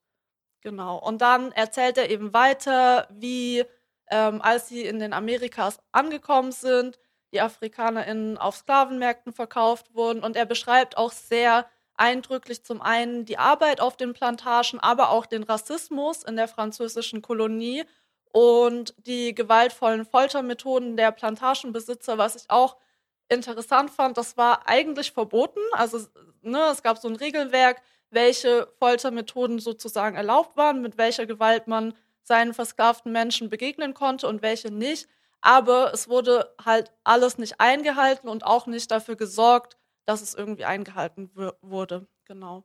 Ich finde, das sieht man auch so ganz, ganz gut dann beim Gesetz. Das ist ja ein bisschen so mein Ding, dass es zwar Gesetze gibt, aber wie sie dann durchgesetzt werden, ist auch so eine andere Frage.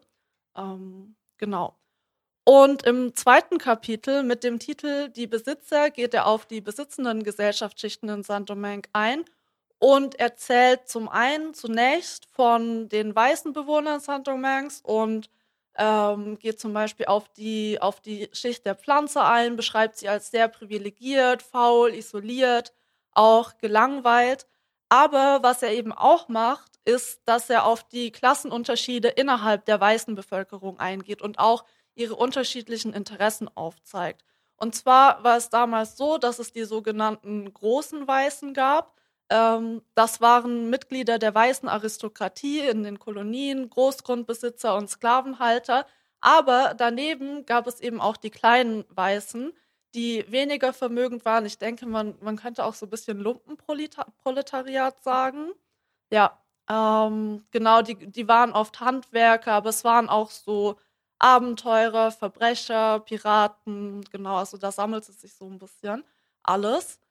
Und worauf er in diesem Kapitel auch eingeht, ist eine Schicht von freien Schwarzen und freien Gens de Couleur. Das waren Mulatten. Also so in dem Kontext macht es auch eigentlich tatsächlich Sinn, dieses, äh, diesen Begriff zu benutzen.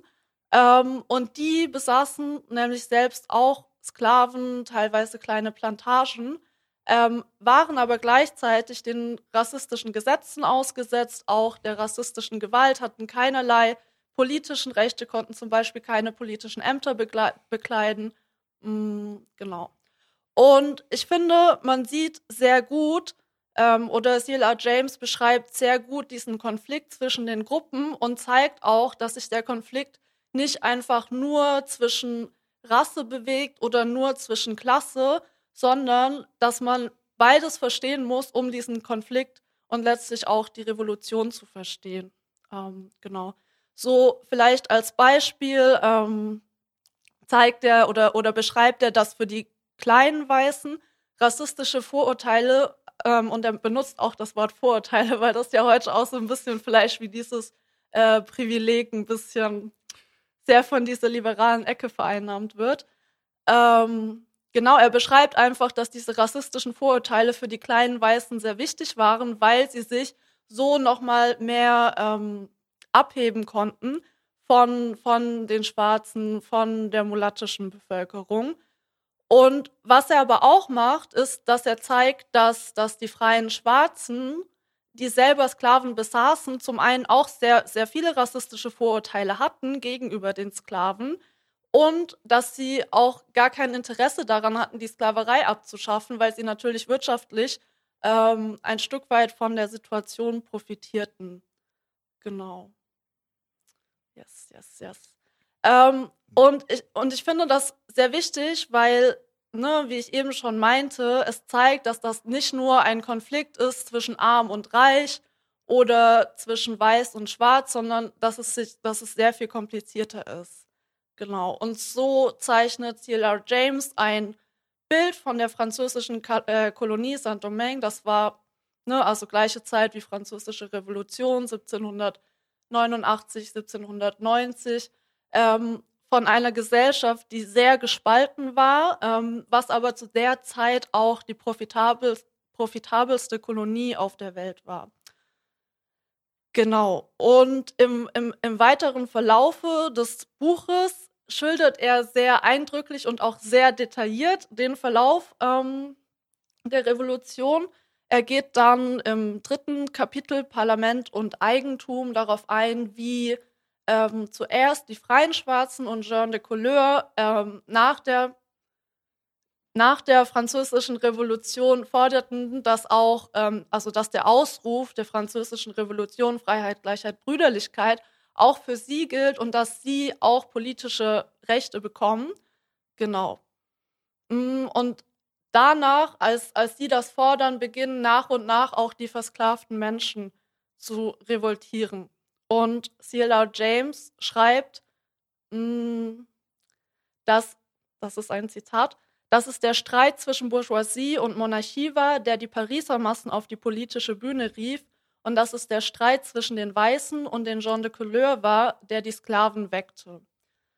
Ähm, in den folgenden Kapiteln beschreibt er den Verlauf der weiteren Revolution bis zum Unabhängigkeitskrieg und der endgültigen Abschaffung der Sklaverei ich muss sagen, für mich waren die Schilderungen ein bisschen verwirrend, weil es so sehr viele Namen waren, zum einen von Personen, aber auch von Ortschaften und ich dem irgendwann nicht mehr so gut folgen konnte. Aber ich muss auch sagen, ich bin jetzt nicht so ein großer Fan von irgendwelchen Kriegsverläufen oder sowas. du bist keine ähm, Militärhistorikerin. Nee. genau, deswegen, wie gesagt, also ich finde vor allem die ersten Kapitel richtig gut. Ähm, ja, ja, ja. Und was ich auch ein bisschen schwierig fand, als er so den Verlauf der Revolution schildert, ist, dass er die Rolle von Toussaint, also das ist ja auch ne, im Titel die schwarzen Jakobiner, Toussaint, Louverture ähm, und die haitianische Revolution, dass er, finde ich, seine Rolle sehr stark betont, obwohl er auch auf einer abstrakten Rolle immer wieder betont und hervorhebt, dass es auch ähm, eine Revolution der Massen war. Ähm, aber er schreibt zum Beispiel, ähm, dass die Revolten, wie, so häufig zu wie es so häufig zu beobachten ist, beinahe gänzlich das Werk eines Mannes waren und dass die Führung Toussaints für die einzigartigen Errungenschaften verantwortlich war. Ähm, genau. Und das ist halt nicht nur so ein Zitat, sondern es zieht sich wirklich sehr, sehr lange. Deswegen war ich manchmal so, okay, okay, slow down. Vielleicht war der Mann doch nicht so amazing. Ähm, also, ja. Würdest du also sagen, er ist einfach zu, ein bisschen zu sehr in Awe vor dem Charakter? Ja, also vor allem zieht es sich halt richtig lange. Also wahrscheinlich hat er auch wirklich so ne, diesen Respekt verdient, aber ich habe das so ein bisschen, fand ich zu sehr fixiert, auf mhm. jeden Fall. Mhm. Ja. Ähm, trotzdem kritisiert er ihn später wegen seinem ewigen Glauben an Frankreich, den C.L.R. James als missgeleitet betrachtet, was sich im Endeffekt auch dann ähm, als wahr herausgestellt hat. Hm, genau. Ähm, für mich ist das Buch vor allem wertvoll, weil es zum einen verdeutlicht, dass hinter dem rassistischen Bewusstsein eine Produktionsweise steht, die Rassismus oder die auf Rassismus als legitimierende Ideologie angewiesen ist. aber eben auch, ne, also wir hatten ja auch schon ein Interview zur haitianischen Revolution. Da sprechen wir auch noch mal ein bisschen darüber, da haben wir darüber gesprochen. Das heißt, wenn euch das interessiert, schaut euch gerne noch mal dieses Interview an. Ähm, genau, aber er zeigt eben auch, ähm, dass Kapitalismus nicht in Europa entstanden ist und James ordnet die haitianische Revolution selbst als proletarisch ein. Ähm, genau, und ich finde es vor allem wichtig, um zu verdeutlichen, dass die Plantagenwirtschaft ähm, und der Sklavenhandel im transatlantischen Raum genauso zum Kapitalismus gehören wie die Industrialisierung und weil es zeigt, dass die Ideale der ähm, Aufklärung und der französischen Revolution zum einen nicht für alle galten, aber auch, dass das schon damals sehr umstritten war. Also dass das nicht nur ähm, so eine Entdeckung ist, die wir jetzt gemacht haben. Ach ja, die Französ die Rechte, die Menschenrechte der französischen Revolution galten ja nicht für alle, sondern dass das damals schon sehr umstritten war. Ähm, genau. So ein interessanten Fakt finde ich auch, ähm, den, den man so sieht im Verlauf des Buches, ist, wie die Weltmächte schon zu der Zeit ähm, die Frage, wie sie zur Sklaverei standen, je nach ihren wirtschaftlichen äh, Interessen beantworteten. Zum Beispiel forderten Teile der englischen Bourgeoisie, vor, also noch vor der haitianischen Revol Revolution, die Abschaffung des Sklavenhandels, aber nicht aus irgendwie humanistischen Gründen oder weil sie per se ähm, gegen die Versklavung von Menschen waren, sondern aus einem ähm, puren ökonomischen oder aus einer puren ökonomischen Kosten-Nutzen-Abwägung, weil sie sahen, dass Saint-Domingue ähm, die lukrativste Kolonie der Zeit war und weil sie sich dachten, hm, wenn wir jetzt den Sklavenhandel verbieten, vielleicht wird die Kolonie dann irgendwann nicht mehr so lukrativ sein, was im Endeffekt besser für England wäre. Genau. Ähm und was ich in, in dem Zusammenhang auch wichtig finde, das schreibt Thela James zum Beispiel, ist, es tobte ein sogenannter Rassenkrieg, dessen Ursachen jedoch nicht in den unterschiedlichen rassistischen Zuordnungen, sondern in der Habgier der französischen Bourgeoisie lagen. Das heißt, das ist ne, das Gleiche, was wir heute noch sehen, auch wenn Leute irgend oder, oder wenn Politiker sagen, ja, ähm, es geht uns um Menschenrechte. Nein, es geht um ökonomische Gründe. Mhm, genau. Und vielleicht noch zuletzt, um das alles so zusammenzufassen, ein Zitat von C.L.R. James. Ähm, ja, er, er sagt, die Rassenfrage ist der Klassenfrage in den Staaten untergeordnet und es ist verhängnisvoll, den Imperialismus in Begriffen der Rasse zu denken. Aber den Rassenfaktor als bloßen Nebeneffekt zu vernachlässigen, ist ein Fehler, der nur weniger schwerwiegend ist, als ihn zu einem grundlegenden Faktor zu machen. Nice. Yes, nice. das ist mein Review von dem Buch. Sehr gut. Cool. Das war unser allererstes Kulturgedöns. Jawohl, äh, es werden noch viele Folgen. Nice. Ähm, wir haben eine ganz kleine Planänderung. Nein, nein, doch nicht. Doch, doch nicht. Okay. Gut. Nein, wir bleiben beim Plan. Wir bleiben beim Plan. Der, dann, Plan, der Plan ist das Wichtigste. Wir bleiben dann, beim Plan. Genau. da blutet der Anarchist und der Agile Coach. Always stick to the plan. Always. Always stick to the plan. Okay, alles klar. Wir machen weiter, würde ich sagen, mit dem Klassenkampfsport, oder? Und dann machen wir hinterher das Interview. So wird's sein. So wird's sein. Ich schieße mal schön das Klassenkampfsport-Video ab. Wo ist es? Wo ist es?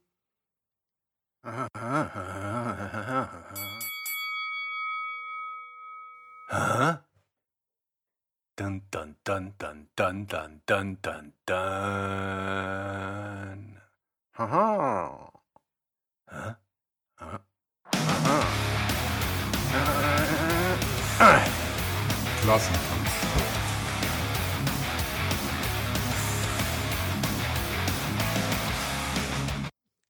Yo, ich sag da gar nicht so viel zu. Ich habe mich im Klassenkampfsport mit Yusuf von der DELEF-Jugend getroffen. War ein ziemlich lustiges, ziemlich cooles Gespräch. Ich, äh, ja, hört euch das einfach mal rein. Sind wirklich spannende Leute. Ist mal ein bisschen was anderes. Ich Machen wir direkt, machen wir das Interview direkt im Anschluss einfach? Machen wir im Interview, machen wir direkt im Anschluss nahtlos. Das heißt also, wir sehen Dann gebe ich da auch noch, gebe ich auch noch eine kurze Einführung. Danach kommt das Interview mit Elias Ibn Karim. Wir sprechen über die Ursprünge des Säkularismusbegriffs und warum das alles immer gar nicht so einfach ist zu sagen, ähm, was das eigentlich bedeuten soll und äh, warum das ganz oft auch eine politische Frage ist. Ähm, es ist ein echt spannendes Gespräch geworden, ähm, ähnlich grundlegend wie die Imperialismus-Debatte äh, gerade. Aber ja, ich hoffe, ihr habt Spaß dran. Das geht auch diesmal nicht so lang. Das ist so ungefähr eine Stunde, vielleicht ein bisschen weniger sogar als eine Stunde, 45 Minuten. Und dann kommen wir gleich wieder zum Stammtisch. Jo, bis dann, Leute. Klüpp. Klüpp. Und. Wo ist er? Ganz unten. Also, herzlich willkommen beim Klassenkampfsport. Ich habe heute Yusuf von der Didiv Jugend zu Gast. Grüß dich. Hi, danke für die Einladung. Gerne, gerne. Ich bin auf euch aufmerksam geworden, weil ihr ein ziemlich geiles Social Media Game habt, so bei Instagram und Facebook. Äh, cool, wie ihr auch mit so, mit so ein paar buzzigen Themen, äh, Antirassismus, Antifaschismus etc., aber immer schön based äh, umgeht. Da dachte ich mir, ich frage euch einfach mal, wer seid ihr eigentlich und wieso macht ihr das? Ja, ähm, ich würde sagen, wir sind eine Kanakenorganisation, aber ich habe vor kurzem erfahren, dass es einige Menschen wohl triggert. Deswegen äh, kann man es ganz offiziell Migrantenorganisation nennen, Migranten-Selbstorganisation.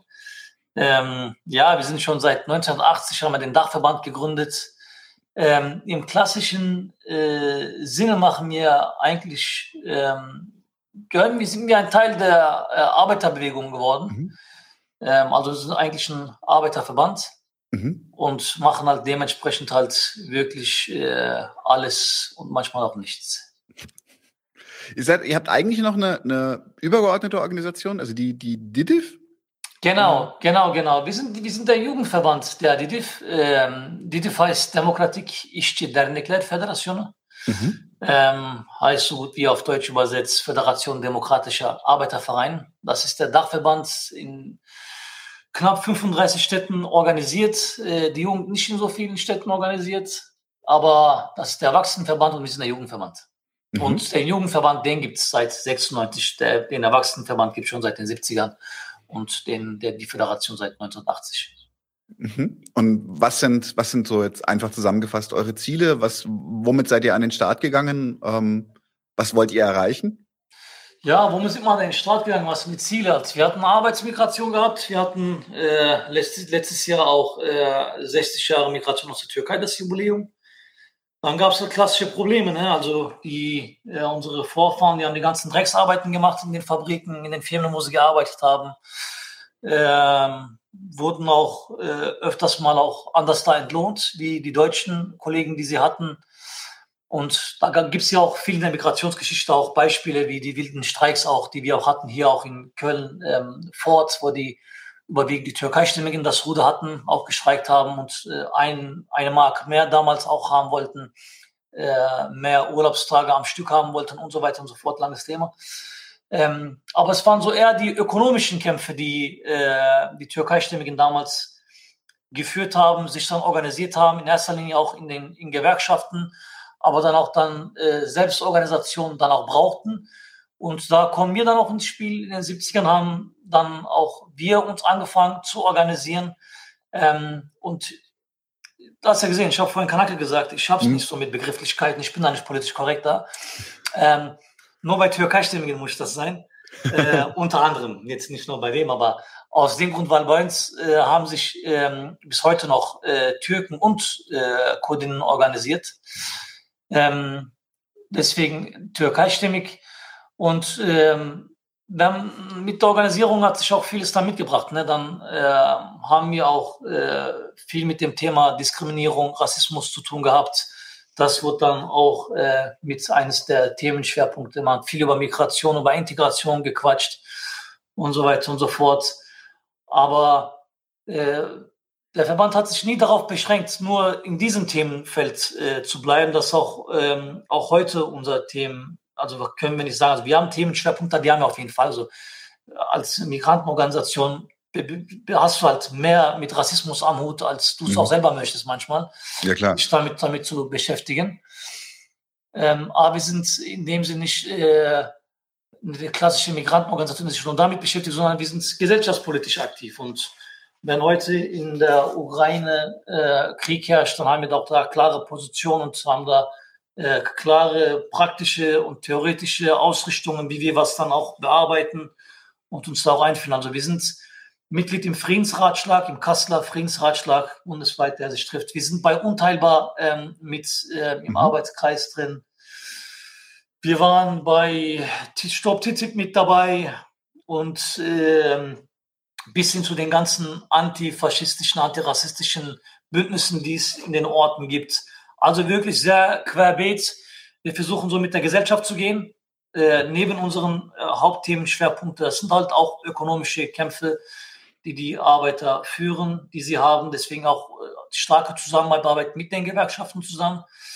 Aber auch, ne, wir sind dann auch bei, wenn es dann darum geht, dass man jetzt für die Krankenaushaltung hier in der Nachbarschaft äh, Unterschriften sammeln muss, dann machen wir das. Ähm, wenn man in Berlin aktiv ist bei Co. und Enteignen, dann sind wir da auch mit äh, dabei am Start. Also wirklich alles, was gerade gesellschaftspolitisch gerade wichtig ist, da ist die mit am Start. Mhm, sehr cool. Und habt ihr irgendwie, wie soll ich sagen, einen, einen, einen Langzeitplan oder sowas? Wo soll die Reise für euch hingehen? Weißt du, der, der ultimative Plan von uns ist, wir haben diesen krassen Plan. Der ultimative Plan, ganz kurz ausgedrückt, ist, wir wollen eine Gesellschaft, wo man uns nicht mehr braucht. Als Sehr schön. Ja, dass wir einfach mal von diesem Scheiß da rauskommen müssen. Die Migranten brauchen ihre Selbstorganisation. Ich schätze äh, gerne auch andere äh, Strukturen, die äh, meinen Interessen und Wünschen halt, in was für einer Gesellschaft, in was für einer Welt ich lebe, dahingehend äh, eine gute Politik für die Interessen der Werktätigen machen äh, und ich dort aktiv äh, sein könnte. Da habe ich auch persönlich da meine Schwierigkeiten, mich da in Parteien oder in Organisationen da äh, zu finden. Aber das ist so unser ultimativer Plan, den wir, dass man uns einfach nicht mehr braucht. Es ist immer der beste Plan, sich, sich, sich absichtlich überflüssig machen, weil das heißt, dass die Situation besser geworden ist. Ja, das denke ich auch, ja. Bin ich bin ich voll bei dir. Dann kann ich auch endlich äh, am Strand chillen und muss nicht mehr in Podcasts gegen den Kapitalismus schimpfen. Aber tatsächlich unterscheidet sich jetzt die Arbeit der Jugendorganisation äh, stark von der, der, der des Elternverbandes oder ist, äh, weil ihr habt jetzt auch wie ich, wie ich ja schon gesagt habe, ein ziemlich ausgeprägtes Social Media Game am Laufen. Um, ziemlich, also postet recht viel, habt aber auch immer irgendwie geschlossene Designs. Es ist also jetzt nicht irgendwie, ähm, soll ich mal sagen, aus der Hüfte geschossen, es wirkt vorbereitet. Ist, ist, ist das so, ist das eine Spezialität vom Jugendverband, dass ihr Social Media versucht äh, zu bespielen mit stabilen Inhalten? Ähm, vielleicht erstmal so zu den äh, Unterschieden zu, zum Erwachsenenverband. Ja, der ist auf jeden Fall schon ein bisschen anders da. Wir haben ähm, beim Erwachsenenverband, wo ich auch im Bundesvorstand äh, auch ähm, drin bin, ehrenamtlich, haben wir natürlich eine Generation 30 abwärts, ne, äh, aufwärts bis äh, zum äh, bis Rollstuhlfahrer und ähm, viele die auch äh, auf Deutsch nicht klarkommen. Äh, deswegen sind viele Veranstaltungen da türkisch. Und da ist auch nochmal der Blick in die Türkei nochmal eine ganz äh, andere. Auch Veranstaltungen, die wir im Rahmen von Kunst und Kultur machen, ist sehr auch Türkei verbunden. Und bei Jugend, wir haben die dritte und vierte Generation, ne, die hat mit der Türkei mhm. nichts am Hut, zieht sich vielleicht ein, zwei äh, türkische Serien rein und hört vielleicht mal auch mal türkische Musik und das war's auch. Ähm, aber eine komplette Sozialisierung hier äh, im Lande. Ja, ganz andere Probleme, hat Probleme in der Schule da voranzukommen. Äh, mal abgesehen von struktureller Diskriminierung und Rassismus, äh, was uns wirklich im Alltag immer begleitet. Aber wenn du so die, die äh, Alltag, also die Berufe anschaust, die am schlechtesten bezahlt sind, also ausbildungsmäßig, ne, am schlechtesten bezahlt sind, die von der Qualität am schlechtesten bewertet sind, sind das ähm, äh, bis zu 50 Prozent äh, Jugendlichen mit Migrationshintergrund. Ähm, mhm. Im Studium haben wir viele Abbrecher, viele Arbeiterkids, die da nicht mehr äh, klarkommen. Und deswegen sind so Schule, Ausbildung, Studium viel ähm, thematischer, äh, also thematisch besetzt im Jugendverband, mhm. als wir jetzt bei den Erwachsenen. Das ist auch ein Teil, aber ist jetzt nicht gerade der Hauptteil. Und deswegen ähm, sind die Themenschwerpunkte diesbezüglich auch anders da. Also so Oberthemen wie Rassismus, wie ähm, Militarisierung und Krieg äh, äh, oder Umverteilung. Das ist auch gegenseitig, äh, wo man sich auch dann auch mal äh, zusammensetzt und gemeinsam auch ähm, Ideen entwickelt. Aber ähm, stadtteilbezogene Sachen, Schule, Studium, Arbeit, Ausbildung, unterscheidet sich der Jugendverband sehr krass. Auch mit, der, mit, mit kulturellen Veranstaltungen, sozialen Themen. Also wir haben ähm, fast äh, 30 äh, Zentren in verschiedenen Städten, wo wir das auch als Jugendhaus nutzen. Dann kommen wir auch mal zusammen, spielen einfach mal Kicker. Also wir, wir suchen auch ähm, einen Raum für junge Menschen zu schaffen in unserem Verein. Also viele ähm, Kids, die es nicht in der Tasche haben, die gucken halt, wo sie dann unterkommen halt im Stadtteil. Ne? Und im Winter ist manchmal der Meckes halt, wo man für einen Euro äh, sich einen Burger kauft und nach zwei Stunden drin sitzt. Ne? Also so war auch unsere Sozialisierung, auch meine Sozialisierung. Als ich habe viele Stunden im Meckes verbracht mit den paar Euros, die wir hatten mit dem Freundeskreis. Und den versuchen wir ein bisschen zu machen, ja. Und Social Media, ohne Social Media geht gar nichts mehr. Ne? Äh, muss halt Podcast machen, muss auf ja, genau. Instagram sein, muss auf TikTok aktiv sein und alles auf Ehrenamt bei uns. Also wir haben sehr wenig äh, hauptamtliche Strukturen. Auf Bundesebene sind das äh, zwei, also wir sind zu zweit auf Bundesebene. In einigen Landesverbänden haben wir da ein, zwei Leute und Social Media Arbeit wird komplett äh, ehrenamtlich gemacht. Also würde ich mal jedem empfehlen, das sich mal anzuscha anzuschauen. Ich denke, wir haben da sehr gute Entwicklung. Also wir haben, keine Ahnung, seit zehn Jahren drauf aufgebaut. Also ich weiß noch in den Anfangsstunden, wie wir erstmal so eine äh, Facebook-Gruppe aufgemacht haben, so eine richtig schäbige, schlechte Seite, wo wir so richtig schlechte Posts gemacht haben und Heute sind wir auf ein Niveau angekommen, wo uns andere Jugendverbände, die wirklich auch ein bisschen äh, Kohle in der Tasche haben und auch hauptamtliche Strukturen haben, die sich dann umdrehen und zu uns sagen, ihr macht da richtig gute Arbeit, ne? wie kriegt ihr das hin? Mhm. Und also, aber weißt du, da, da muss ich eins sagen, ne, ähm, äh, Daniel, wir haben auch so die Gespräche mal so geführt mit einigen Kollegen auch ähm, vor einigen Wochen wegen unserer Social Media Arbeit. Da beneidet man uns. Ne? Ihr macht ja richtig geile Designs, es sieht alles gut aus und so ein Pipapo. Ähm, da habe ich auch zu einigen Partnerorganisationen gesagt, also was uns ausmacht bei der Social Media Arbeit, ist nicht der Design und die geile Aufmachung, das ist der Inhalt, den wir machen. Mhm. Und ähm, ich denke, wir versuchen wirklich, wir, wir, wir treffen die Ader, die momentan wichtig ist, ähm, sei es politisch, aber auch gesellschaftlich und die auch die Jugendlichen interessieren. Und ich glaube, das macht vor allem halt die Arbeit aus. Und dass es natürlich das Ganze dann auch gut aussehen muss und gut verpackt werden muss. Kurz, äh, bündig, äh, eine Coolness haben muss. Das kriegen wir, glaube ich, auch, auch mittlerweile ganz gut hin. Da haben wir auch viel äh, hingearbeitet. Sehr cool. Und ja, ich finde es ja krass, dass ihr jetzt inzwischen schon äh, Anlaufpunkt für andere seid, die sagen so, hey, ihr macht so geiles Game, gebt uns was ab. ähm, wie wäre was ist denn zum Beispiel, wie können wir jetzt hier, äh, unsere Zuschauer oder sowas, wie könnten wir euch unterstützen bei eurer Arbeit? Wie können wir euch, euch behilflich sein? Wie können wir unsere Solidarität ausdrücken? Ja, so ähm, klassische Sachen sind halt, ne, dass man einfach Mitglied werden kann bei uns. Man kann zahlen für seine Mitgliedschaft und die Arbeit unterstützen. Aber ähm, die Solidarität, äh, die wir ähm, von draußen erfahren möchten, sehen möchten, ist einfach, dass wir uns gemeinsam organisieren können für die Interessen der jungen Menschen. Und ich habe es ja auch eben genannt, also so die Jugendlichen mit Migrationshintergrund, die sind meistens ja in den schlecht bezahltesten Berufen äh, oder haben das Problem, dass die Qualität hier und da nicht stimmt, dass man Überstunden buckeln muss äh, ohne Ende, wirklich halt vor allem in Handwerksberufen ne, ist das sehr verbreitet. Aber das sind auch äh, Probleme der Mehrheitsgesellschaft. Das sind keine Probleme, die nur wir Kanaken haben. Ne? Also auch das Thema Rassismus ist kein Problem von uns, von uns Schwarzköpfen. Das ist ein Problem, was äh, jeder äh, arbeitende Mensch auf der Straße hat. Und auch ne, die Situation in, in den Großstädten mit der Wohnungsknappheit, dass Krankenhäuser trotz der Pandemie geschlossen werden, also wir sehen ähm, das Thema Integration, Migration als ein Thema des gemeinsamen Kampfes. Und das unterscheidet uns bisschen auch von so anderen äh, Migrantenorganisationen. Also ähm, oder einige Migrantenverbände sehen so den äh, Anspruch an sich selber, dass sie sich bestimmte Themen ähm, aufgreifen können und keiner sich da einmischen soll und so sie die mhm. Oberhand haben bei diesen Themen. Mhm.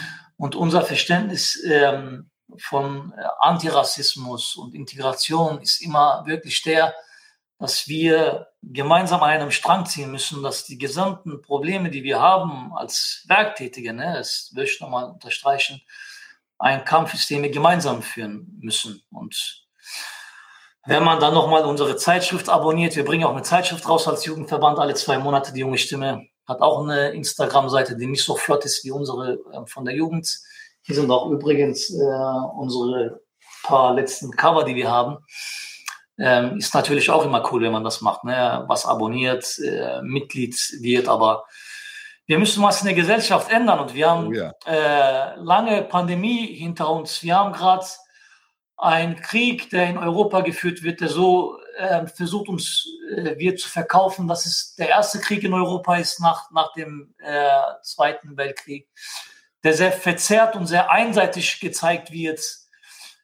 Ähm, wo Krieg, wo auch, auch militaristische, wie soll ich sagen, ähm, Bereitschaft wieder beschworen wird. Wir wollen wieder mehr Geld für, für Waffen ausgeben, mehr Geld für Militär und sowas.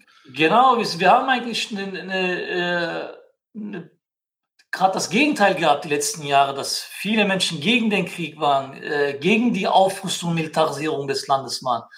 Und jetzt wird von den Herrschenden so eine krasse Kampagne gefahren ne? und wird wirklich da Öl ins Feuer gegossen. Ähm, und da ist halt diesbezüglich so viel zu machen. Ne? Und wir brauchen da wirklich Bereitschaft von jeder, äh, von jedem, der da äh, davon betroffen ist. Und wir sind wirklich als äh, die große Masse, ne? wir sind die 99 äh, und nicht die 1, wie eure Sendung genau. auch heißt. Und äh, da gibt's halt viel, viel zu machen und viel nachzuholen auch. Und weil wir haben jetzt auch zuletzt auch 7,3 Prozent Inflation gehabt und oh ja. äh, das ist äh, sehr hoch und es, der Trend geht auch immer weiter hoch, was die Inflation auch angeht. Ja, es ist viel Arbeit für uns, äh, was auch gut äh, organisiert werden muss, wo gut mobilisiert werden muss, was man auch, auch nicht nur mit Aktionismus äh, entgegenwirken kann, also einfach nur mit Demonstrieren auf der Straße geht nicht. Ähm, Deswegen äh, kann ich nur dazu aufrufen, dass man sich organisiert, sei es bei der DDF-Jugend oder auch bei den Gewerkschaften oder bei anderen fortschrittlichen Organisationen, ähm, die die Perspektive der, der Werktätigen nicht vergessen. Cool. Danke dafür. Ich würde sagen, wir bleiben in jedem Fall in Kontakt und ihr meldet euch bei uns, wenn wir, irgend, wenn wir irgendwie was featuren sollen oder sowas. Und ich bedanke mich für dieses Gespräch. Gerne, Viel, vielen Dank. Ich kann dir auch einiges zukommen lassen. Wir haben am 28. Mai in Köln am Tanzbrunnen äh, unser bundesweites Festival, Open Air Festival. Mhm. Äh, wir haben sehr gutes Programm. Wir haben Künstler, Künstlerinnen aus der Türkei eingeladen. Und von hier haben wir von Rebel Comedy Benaisa. Mhm. Wir haben äh, Cello und Abdi für die Hip-Hop-Kenner. Die sind äh, mit dabei. Cooles Programm. Kommt gerne vorbei. Ihr könnt uns, auf, äh, uns anschreiben und könnt äh, gerne mal vorbeischauen und euch mal ein Bild machen. Wenn 2000 von uns, äh, also 10.000 Gäste erwarten wir von uns zusammenkommen, wie das mal so ist. Sehr cool. Dann bis dahin. Ja, bis dann. Danke für die Einladung.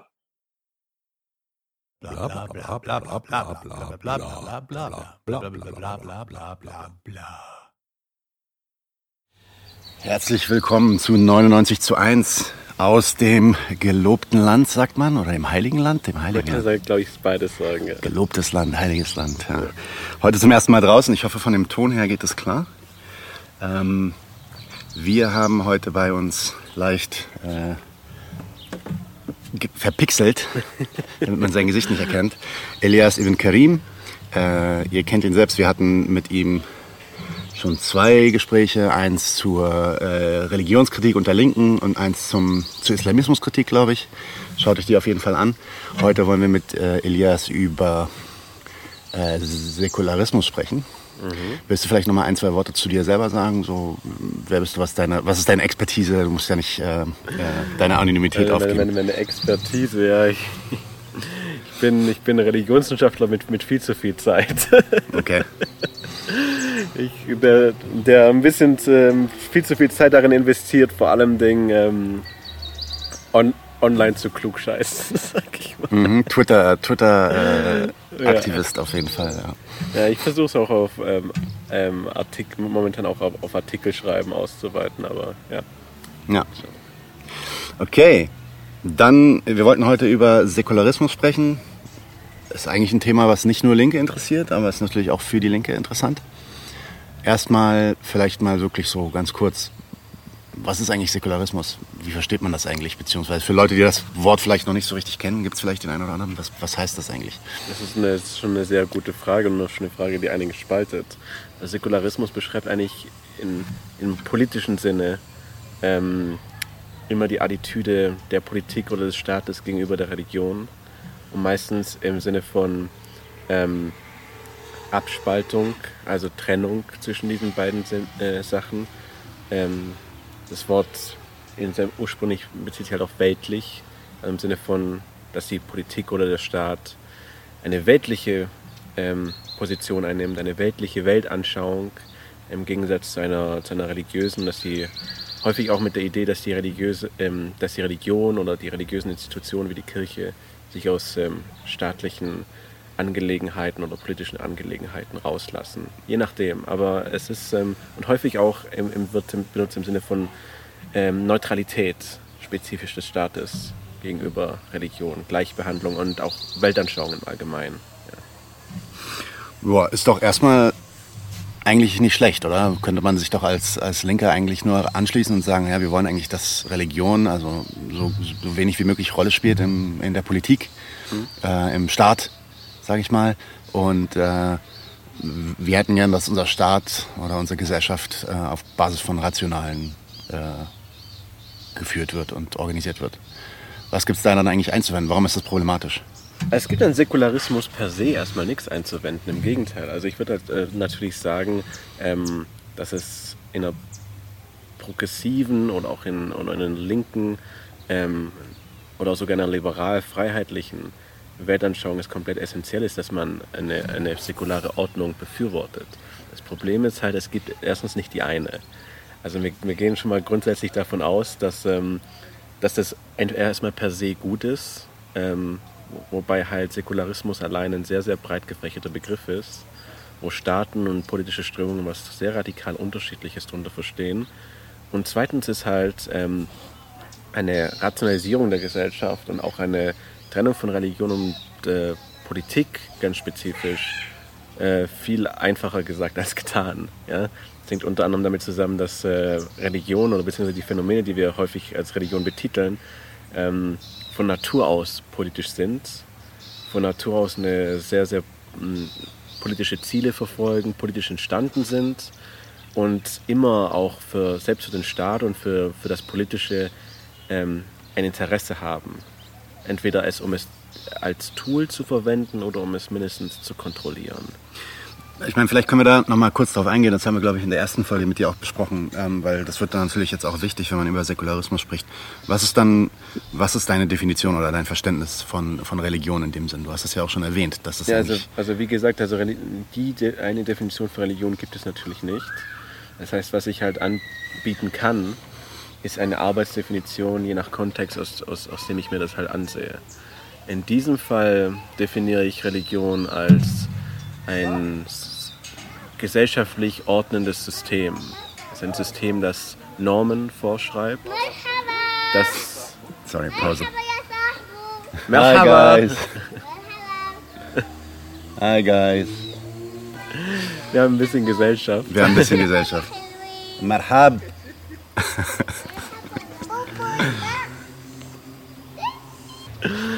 ja, okay. Ja, also ein, ein gesellschaftlich ordnendes System, das äh, über Symbole agiert, über Normen, über Gesetze und vor allem Identität vorgibt ähm, und Identität schafft. Also im Emil Durkheim, Re äh, Religion als das System, das Gesellschaft überhaupt erschafft, Mhm. Weil's, ähm, weil die Gesellschaft durch eine Religion agiert und eine Identität zugeschrieben wird. Mhm. Ja. Aber das ist nur halt eine Arbeitsdefinition aus der spezifischen Perspektive. Okay. Und dann bedeutet Säkularismus also, dass wir versuchen, diese Art also diese Religion, Religionen so gut wie möglich aus, aus der ähm, Gesellschaftsordnung oder der staatlichen Gesellschaftsordnung irgendwie rauszuhalten? Nicht zwangsläufig. In, der, in erster Linie bedeutet es eigentlich, ähm, dass, dass der Staat, ähm, also auch im ursprünglichen und im historischen Sinne ging es äh, in erster Linie mal darum, dass der Staat eine Kontrolle darüber hat. Ähm, dass es nicht als eine separate Ordnung zur staatlichen Ordnung existiert. Ähm, und das kann dadurch entstehen, dass der Staat halt die Religion in die Privatsphäre verbannt, also komplett aus dem öffentlichen Leben verbannt. Und es kann auch da, äh, dadurch entstehen, dass der Staat halt einfach eine Kontrolle darüber einnimmt, wie halt religiöse Angelegenheiten halt stattfinden. Also es, es ist nicht unbedingt eine, äh, eine beidseitige Trennung. Mhm. Das, muss man, das muss man in der Hinsicht betonen. Ähm, und in vielen äh, anderen laizistischen oder säkularen Staaten ist es ähm, ist es definitiv keine beidseitige Trennung. Also zum Beispiel Türkei hat sich seit jeher als laizistisch verstanden und Atatürk war auch bestimmt kein pro-religiöser Mensch. Also für ihn war es durchaus ähm, im Sinne halt spezifisch Islam möglichst halt dessen Macht und dessen Einfluss auf die Gesellschaft so gut es geht einzudämmen. Ähm, aber die, der kemalistische Staat hat auf religiöse Angelegenheiten extrem großen Einfluss gehabt, hat bestimmt, in welcher Sprache ähm, Messen gehalten werden, also ähm, Predigen gehalten werden in der Moschee, ähm, hat, ein Institutions, äh, hat Institutionen halt zur Kontrolle von, also die, die Dinayet zum Beispiel halt eingeführt zur Kontrolle von Religion. Ähm, also ja, es muss nicht zwangsläufig beidseitig sein. Nun ist ja eine der äh, ja, grundlegenden ideologischen Motivationen, die eigentlich immer dahinter dieser Säkularisierungsforderung stecken, stecken, dass man sagt, alle sollen irgendwie gleich behandelt werden. Ja? Mhm. Ähm, ne, also in einem, in einem Staat, wie, wie wir, wo wir hier jetzt gerade sind zum Beispiel, gibt es bestimmte Konfessionen, bestimmte religiöse Gruppen, die dann ähm, andere Rechte und andere Pflichten haben in dem Staat, auf Basis halt ihrer äh, Zugehörigkeit zu einer Religionsgruppe. Und ähm, der säkulare Staat sagt halt, nein, das ist nicht gerecht, alle sollen irgendwie gleich behandelt werden. Ähm, ist das nicht eines der, eine der Maxime, die wir dann auch als Liberale und als Linke auch verfolgen sollten? Und ist das dann nicht dann auch gegeben durch den Säkularismus? Also, dass es eines der Ziele ist, die man verfolgen sollte, als, ob jetzt als Liberale oder als Linke, absolut. Ja. Natürlich, in, ähm, um dieses Ziel irgendwie zu erreichen, braucht es eine Art von säkularem System. Also deswegen bin, bin jetzt hier nicht per se gegen säkulare, auch mhm. im Gegenteil. Ähm, das, das, Punkt ist, der Punkt ist halt, nicht jede ähm, säkulare Ordnung hat das zum Ziel, nicht jede gewährleistet das. Und nur weil man jemanden gleich behandelt, behandelt man nicht jemanden unbedingt gleichwertig. Ähm, das, ist, das ist tatsächlich so der, der Hauptpunkt in, in dieser Geschichte. Also Beispiel nehmen wir immer gerne Frankreich. Ähm, Frankreich als laik, als laizistisch, ähm, mit seiner Homogenisierung der Gesellschaft quasi, also strikte Verbannungen von jedweden religiösen, konfessionellen Symbolen etc. Ähm, das, das betrifft einfach gewisse Gruppen äh, eher als andere. Davon sind äh, gewisse Menschen härter betroffen als andere. Ähm, zum Beispiel halt gewisse Religionsgemeinschaften haben halt mehr solche Symbole, Überkleidungen und so weiter als andere. Ja? Also das, ähm, das ist nicht unbedingt eine faire Behandlung, weil es eine gleiche Behandlung ist. Und andererseits ist natürlich auch so die Gesellschaft, vor allem moderne Gesellschaften, postmigrantische Gesellschaften, äh, auch sehr globalisierte Gesellschaften, die sind äh, plural, die sind sehr vielfältig. Ähm, da Homogenität aufzuerlegen, das geht auch mit einer gewissen Form von staatlichen Gewalt einher. Nicht zwangsläufig physisch, aber auf jeden Fall eine Form von institutioneller Gewalt. Muss man in der Hinsicht dann auch reflektieren. Okay. Ähm, die Idee ist also, dass man, ähm, also wenn ich das, wenn ich das versuche zu übersetzen, es gibt, es gibt so diesen Anspruch, dass alle gleich behandelt werden, aber im Endeffekt ähm, mit einer Gleichbehandlung, das ist ja übrigens auch mit einer Gleichbehandlung ähm, von allen auf Basis von irgendeiner, von irgendeinem Charakteristikum der Homogenität ähm, sind dann halt diejenigen, die aus diesem Charakteristikum rausfallen, eher Repression betroffen, als die, die sowieso schon, also ja, weiß ich nicht, äh, Kopftuchverbot. Ja? Ja. Ähm, ja, wen betrifft ein Kopftuchverbot? Halt nur diejenigen Frauen, die ein Kopftuch tragen. Ne? Ähm, und deswegen werden sie ja auch nicht, werden sie tatsächlich nicht gleich behandelt, sondern ungleich behandelt, da sie halt einer Repression ausgesetzt werden im Vergleich zu ähm, Frauen, die kein Kopftuch tragen. Ist das, das, was du? Da steht natürlich auch ein gewisser kultureller Bias dahinter. Genau. Es nicht so viel in die Kopftuchdebatte eintauchen, weil es ein riesiges, ja, ja, Thema ist. Ja. Aber nur als, nur als Beispiel halt, ähm, wenn man zum Beispiel auch mh, im Kontext von Feminismus und Patriarchat argumentiert, was ja noch, natürlich auch häufig getan wird und auch nicht äh, grundlos. Ähm, aber wenn man jetzt zum Beispiel sagt, okay, es gibt eine ganze Reihe an ähm, religiösen Kleidungsvorschriften für Frauen, wo, wo das Kopftuch eine Variante davon ist. Also zum Beispiel sowohl im ähm, Teilen des Judentums, als auch Islams, als auch im Christentum äh, tragen Frauen aufgrund religiöser Vorschriften keine Hosen, Mhm. sondern halt ausschließlich zum Beispiel Röcke Mhm. oder langarmliche Kleidung. Wir werden natürlich niemals darüber diskutieren, ob man äh, lange Röcke oder langarmliche äh, Sweatshirts oder Pullover oder irgendwie oder Kleider verbietet etwas. Weil, die Religi weil das eine religiöse Regel ist oder so. Ja. Ja, ja, weil es eine religiöse Vorschrift ist, sondern weil, weil diese Sachen dann natürlich komplett auch kulturell etabliert sind. Mhm. Ähm, also das ist, natürlich, das, das ist natürlich ein anderer Aspekt davon. Es ist auch ein bisschen ein Mythos zu glauben, dass eine, äh, dass eine Religion nicht ihre Spuren hinterlässt auf einen äh, säkularen Staat, selbst wenn der Staat sich nicht äh, aktiv mit dieser Religion identifiziert. Ähm, die meisten europäischen Staaten haben mal ihr Verständnis von Religion, was Religion überhaupt ist, ist halt extrem christlich geprägt. Ja? Also das, das Christentum, das äh, gibt extrem vor, Mhm. was als Religion gilt und was als Religion wahrgenommen wird und vor allem Dingen, wie man auch glaubt, dass eine Religion intern funktioniert. Mhm. Ähm, das ist nur ein Aspekt von dem Ganzen. Ja? Aber man kann, man kann es nicht außer Acht lassen, dass, ähm, dass es da in, in, dass die Strukturen halt selbst in einem in Anführungszeichen säkularen Staat, einem neutralen Staat, in einem nicht religiösen Staat, äh, dass solche Strukturen maßgeblich religiös geprägt sind. Ist Deutschland der Definition nach ein säkularer Staat? Ähm, wird meistens nicht unbedingt so betitelt. Ähm, der Grund ist, weil es in Deutschland keine strikte Trennung gibt für, zwischen ähm, Kirche, also religiösen Institutionen und dem Staat. Ähm, Man an- kann Kirchensteuern irgendwie an den Staat zahlen zum Beispiel. Genau, der Staat identifiz ist er- identifiziert sich aber nicht mit einer Religion, der deutsche Staat. Also er wird schon in, sagen wir mal, in diesem breiteren Spektrum halt betrachtet. Ähm, also es gibt, es gibt keine Staatsreligion in Deutschland. Ähm, aber ja, die, der Staat ist nicht strikt getrennt von äh, zum Beispiel kirchlichen Institutionen. Mhm. Ähm, was natürlich auch immer wieder zu, zum Beispiel im Vergleich zu Frankreich, der Grund, warum tatsächlich ähm, Kopftuchdebatten häufig in Deutschland an, einem gewissen Punkt, spezifisch zumindest auf staatlicher Ebene, halt enden, ist halt genau dieser Punkt, dass man halt sagen kann, ja, okay, ähm, aber wir haben keinen Laizismus hier. Ja, Mhm. das, äh, Und gibt's, ja, gibt es denn Staaten, wo du meinst, äh, da, da ja, ist ausreichend säkulär? Ist es ein richtiger laizistischer Staat? Also wie gesagt, also was heißt richtig laizistisch? Ähm, äh, Frankreich hat, hat, hat den Begriff geprägt. Ähm, also wenn ich jetzt zum Beispiel halt, halt Säkularismus im ideellen Sinne definiere, Genau, ja. im ideellen Sinne der, der Gleichbehandlung ähm, aller, ähm, dann gibt es, sagen wir mal, zumindest Staaten mit Ansätzen, die ich finde, die nicht unbedingt perfekt, also weit von perfekt ist es in, den- in den meisten Staaten, ähm, aber die besser funktionieren als in anderen. Es ist aber auch, muss man sagen, es ist ein ganz großer Mythos, dass halt säkulare Systeme aus diesem Interesse entstanden sind. Also allein historisch ist das falsch. Ja? Es, es ging nicht darum, alle Leute gleich zu behandeln. Ging es tatsächlich nie. Ja?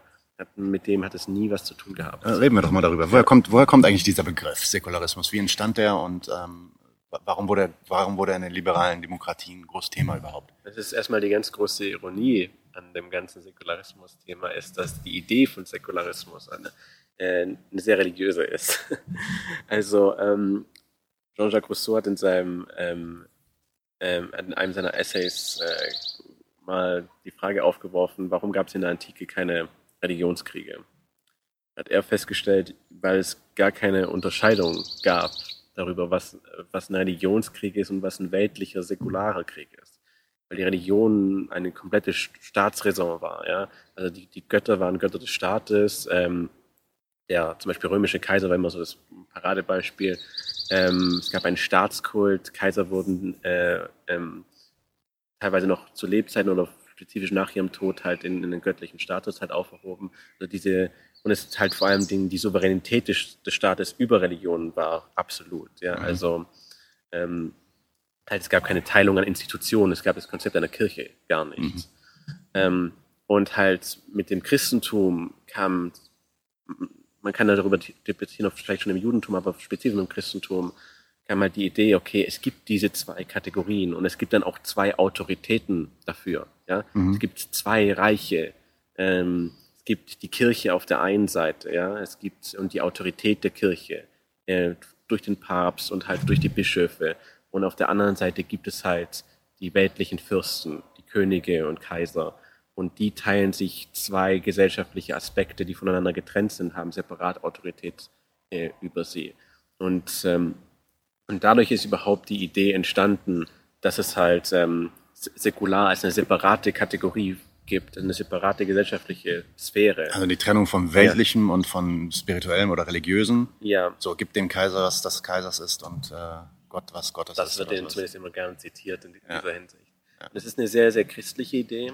Also die Ursprünge liegen in wohl vor allem in christlicher Substitutionstheologie. Also Substitutionstheologie ist die Ansicht, dass das Christentum ähm, das Judentum als erwählte Religion Gottes abgelöst hat. Mhm. Das ist zum Beispiel spezifisch darin, die Gemeinschaft der Kirche, die christliche Gemeinschaft löst das jüdische Volk als erwähltes Volk ab. Ähm, und es gilt dann auch zu, mindestens zu einem gewissen Grad für das jüdische Recht. Mhm. Ähm, kann von Konfession, christlicher Konfession zu Konfession, Kirche zu Kirche, Zeitepoche zu Zeitepoche unterschiedlich sein. Also es gibt nochmal einen großen Gap zwischen Reformation, äh, Postreformation und Präreformation in dieser Hinsicht. Aber zum Beispiel jüdisches Ritualrecht wurde vom Evangelium komplett abgelöst. Ja? Jüdisches Ritualrecht hat ähm, gemäß Substitutionstheologie keine Rolle mehr gespielt. Da gab es halt die Frage, welche anderen Aspekte der Halacha, also des jüdischen mosaischen Rechts, die sehr häufig gesellschaftsordnend waren, also ähnlich wie die islamische Scharia, ja, es mit Strafen, mit Erbschaftsregeln etc. etc., die eine sehr starke gesellschaftliche Ordnung einnahmen, die eben sich mit weltlichen Themen befasst haben. Äh, inwiefern die noch äh, eine Relevanz haben ähm, durch das Aufkommen halt des Evangeliums und nochmal spezifisch nach der Reformation gab es da einen sehr starken Schritt in die Richtung, dass halt das mosaische Recht quasi komplett abgelöst ist, dass die Halacha keine Rolle mehr spielt. Und abgelöst durch was? Was kam, was kam an seiner Stelle? das Evangelium. Das Evangelium, äh, zum Beispiel, um Beispiel zu sagen, gemäß Luther, ähm, ja, Genau, tritt er nicht drauf, sonst äh, Ge- ja, hört man das im Mikro. Ja. sorry, Ge gemäß Luther ist halt ähm, frohe Botschaft quasi, die frohe Botschaft äh, göttlicher Erlösung, die allein Luthers Worten sola fide äh, äh, erreicht werden kann, also allein nur durch den Glauben, ja, und eben nicht durch, durch weltliche Handlungen, nicht durch äh, Ritual, ähm, aber auch nicht zwangsläufig durch moralische Handlungen oder die Einhandlung Handlung von Gesetzen, sondern eben allein ähm, eine Frage göttlicher Erlösung ist, ja, ähm, dass, ähm, dass das die, die, die Botschaft des, ähm, des Evangeliums ist und ähm, dementsprechend da schon die Vorstellung stärker wurde, dass es sich hier um etwas allein ich-bezogenes handelt, etwas allein, was sich auf, auf das Individuum bezieht. Was Persönliches Ja, was sehr Persönliches. Mhm. Und halt im Vergleich zum Rest zur Geschichte ähm, war halt Religion das so gut wie nie. Also ähm, Religion hat Herrscher legitimiert. Äh, Religion hat äh, Gesetze vorgegeben. Religion hat Identität geschafft. Also bevor es überhaupt das Konzept einer Nation gab, kann man sagen, war die, die Idee, Mitglied einer religiösen Gemeinschaft zu sein, das, was dem vorge vorhergegangen ist. Quasi ähm, dem modernen Nationenverständnis. Man ist Teil dieser religiösen Gemeinschaft. Und man identifiziert sich dadurch, dass man an, an dieselben Prinzipien glaubt, auch weltliche Prinzipien über, über Gesetze. Man in den gleichen äh, Ritualen gemeinschaftlich praktiz äh, praktiziert. Und ja, die, die Herrscher waren Herrscher durch, durch Gottes Gnaden oder in anderen Teilen teilweise schon selber de facto gottnahe Wesen. Ähm, das war alles sehr stark mit der Politik verknüpft und mit dem Staat verknüpft. Und ja, selbst noch in christlicher Zeit gab es keine Trennung zwischen Religion und Politik in der Hinsicht. Es gab nur diese zwei separaten Autoritäten. Ähm, der nächste Schritt in, die, in dieser Entwicklung kam dann mit der Reformation und darauf folgte dann Aufklärung etc. Mhm. Also ich meine, die, äh, die theologische Basis kann ich, glaube ich, nachvollziehen im Sinne von, ja, also vielleicht die, das Evangelium selbst und die Geschichten über, über Jesu, Jesus Christus, ähm, darüber, wie er auch ja, diese, die strikte Befolgung und die quasi mindless äh, Befolgung von diesen Gesetzen irgendwie ähm, den, den, den alten äh, Juda, judaistischen Gesetzen ablehnt und er dann hinkommt zu dieser Art von ähm, Philosophie der Nächstenliebe und der Wahrhaftigkeit und ähm, ja, also es gibt da gibt dann auch diese Stories, wo er irgendwie, weiß ich nicht, durch dieses Kornfeld läuft und da irgendwie Korn pflückt oder sowas und dann wird ihm gesagt, Moment mal, es ist, es ist Schabbat, du darfst das nicht. Und, Ja, ja. Und äh, äh, da gibt's da gibt's dann ja, da gibt- gibt's auf jeden Fall so einen Bruch mit den alten Traditionen und dass das auch so ein bisschen die Basis ist dann vielleicht für äh, für diesen Switch zu, äh, wir gehen eher auf das auf das Intime, auf das Private, auf Das das ist ein bisschen Persönliche. zu einfach gedacht. Also natürlich ist, spielt das eine Rolle bei der theologischen äh, Begründung, aber ich kann zum Beispiel auch halt Bibelstellen zitieren, in denen Jesus ganz explizit sagt, ja, dass er nicht gekommen ist, um das Gesetz abzulösen. Mhm. Das sagt, und das sagt er in einigen Stellen ganz konkret.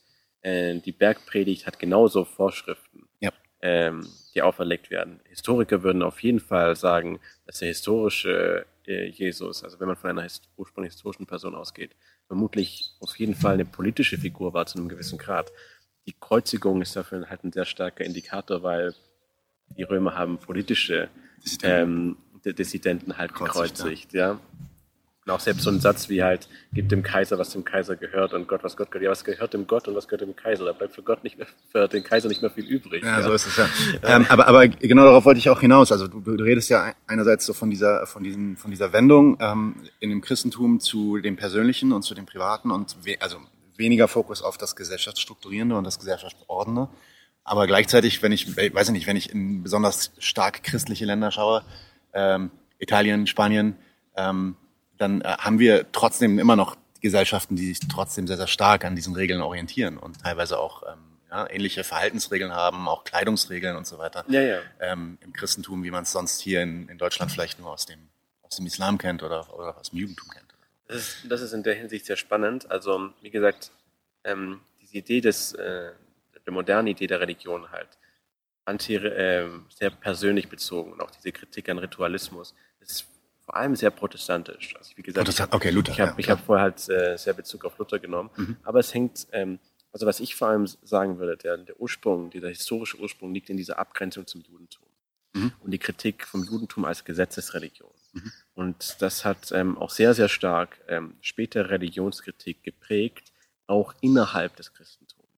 Also ähm, die protestantische Polemik gegen den Katholizismus ist einfach nur der Erbe der Polemik gegen das, gegen das Judentum. Also äh, angefangen mit dem jüdischen Ritualismus und jüdischer Gesetzesbefolgung über zu dem äh, katholischen Ritualismus, der katholischen Gesetzesbefolgung, der katholischen Moralvorstellungen. Und man kann auch sagen, äh, hat sich in gewisser Weise weiterentwickelt mit modernen Formen von Islamkritik in, in westlichen Ländern, ja, die auf sehr, sehr ähnlichen, äh, auf sehr, ähnlichen Basis argumentieren. Also es ist ähm, sehr, sehr von diesem protestantischen Geist ähm, gefärbt. Und ähm, ja, also zum Beispiel, wenn man auch historisch redet, die, die frühen Christen, die sich noch alle als Juden identifiziert haben, haben selbstverständlich noch die Halacha befolgt. Äh, also ohne jeden Zweifel. Also die, diese, ähm, diese Abgrenzung hat natürlich auch einen historischen Sinne mit ähm, der Konversion von Anführungszeichen Heiden, von, von Nichtjuden ähm, zu, zu der christlichen Religion und diesem äh, auch geografischen Shift, ähm, also der Verbreitung des äh, Christentums in, ähm, in Ländern, in denen das Judentum nicht derart präsent war, in denen halt in, vor, vorher heidnische Personen, Anführungszeichen, halt äh, konvertiert sind. Da ist dann dieser Shift ähm, passiert, also im, in Griechenland spezifisch und, und in Rom. Und dann äh, öffnet sich also quasi diese, ähm, ja, dieses Verständnis, was heute eigentlich auch grob geteilt wird, so diese Idee, dass es ja, es gibt, es sollte eine religiöse Sphäre geben und es sollte ähm, eine öffentliche, eine staatliche Sphäre geben und die sollten mehr oder weniger voneinander getrennt sein. So, das ist der Moment, also du sagst, das ist so der Ursprungsmoment für, für diese Idee des Säkularismus. Also der, Ur- ähm, wo wir näher dem kommen, was heute ist. Also zum Beispiel, es gab diese Trennung als zwei Autoritäten, aber die waren nicht strikt voneinander, voneinander getrennt. Also Ja, in, okay. im Großteil von der Zeitepoche, die wir Mittelalter nennen, ja, äh, war die Idee davon, dass diese beiden Autoritäten miteinander harmonisieren. Mhm. Und sie haben sich natürlich auch gegenseitig massiv miteinander interagiert. Also die, die Herrscher wurden von Vertretern der Kirche gekrönt. Mhm. Ja? Ähm, nur als Beispiel. In, dann in, sagen wir mal, in den frühen Zeiten der Aufklärung oder dem, was dem ein bisschen vorausgeht, zum Beispiel mit äh, Thomas Hobbes und so weiter und dann später auch mit Rousseau und anderen Teilen, entstand dann halt die Idee, dass die Kirche als quasi ein Staat im Staat ist, äh, eine doppelte Autorität und auch ähm, eine doppelte Loyalität äh, äh, der Bürger fordert, was im Grunde die staatliche Souveränität und untergraben würde.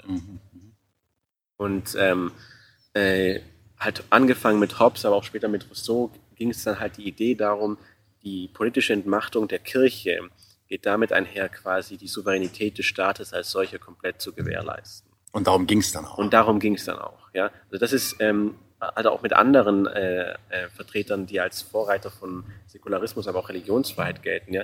Ähm, es war immer halt auch mit dem Ziel, so was kann der Staat tolerieren, ja? was kann der Staat akzeptieren, aber vor allem es ging immer um staatliche Souveränität. Also es ging immer um die Macht und den Einfluss des Staates. Und als Beispiel halt ähm, John, John Locke gilt halt als äh, Vordenker moderner Religionsfreiheit, ganz explizit. Aber Religionsfreiheit war bei ihm vor allem Freiheit für Protestanten.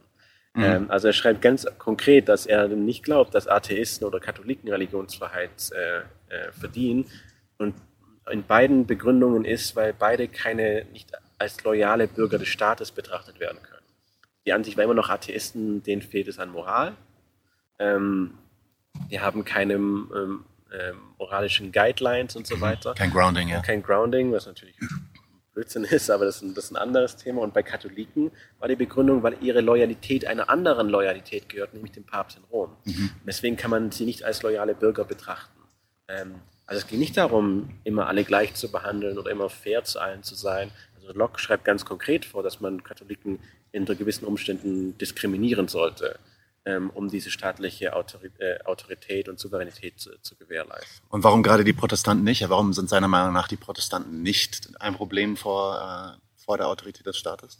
Weil sie halt eben, ähm, weil halt zum Beispiel protestantische Kirchen zum Beispiel nationale Kirchen sind, weil sie halt explizit, ähm, sie, hängt von den, natürlich von den protestantischen jeweiligen Kirchen ab, weil sie explizit die Autorität des weltlichen Herrschers komplett anerkennen.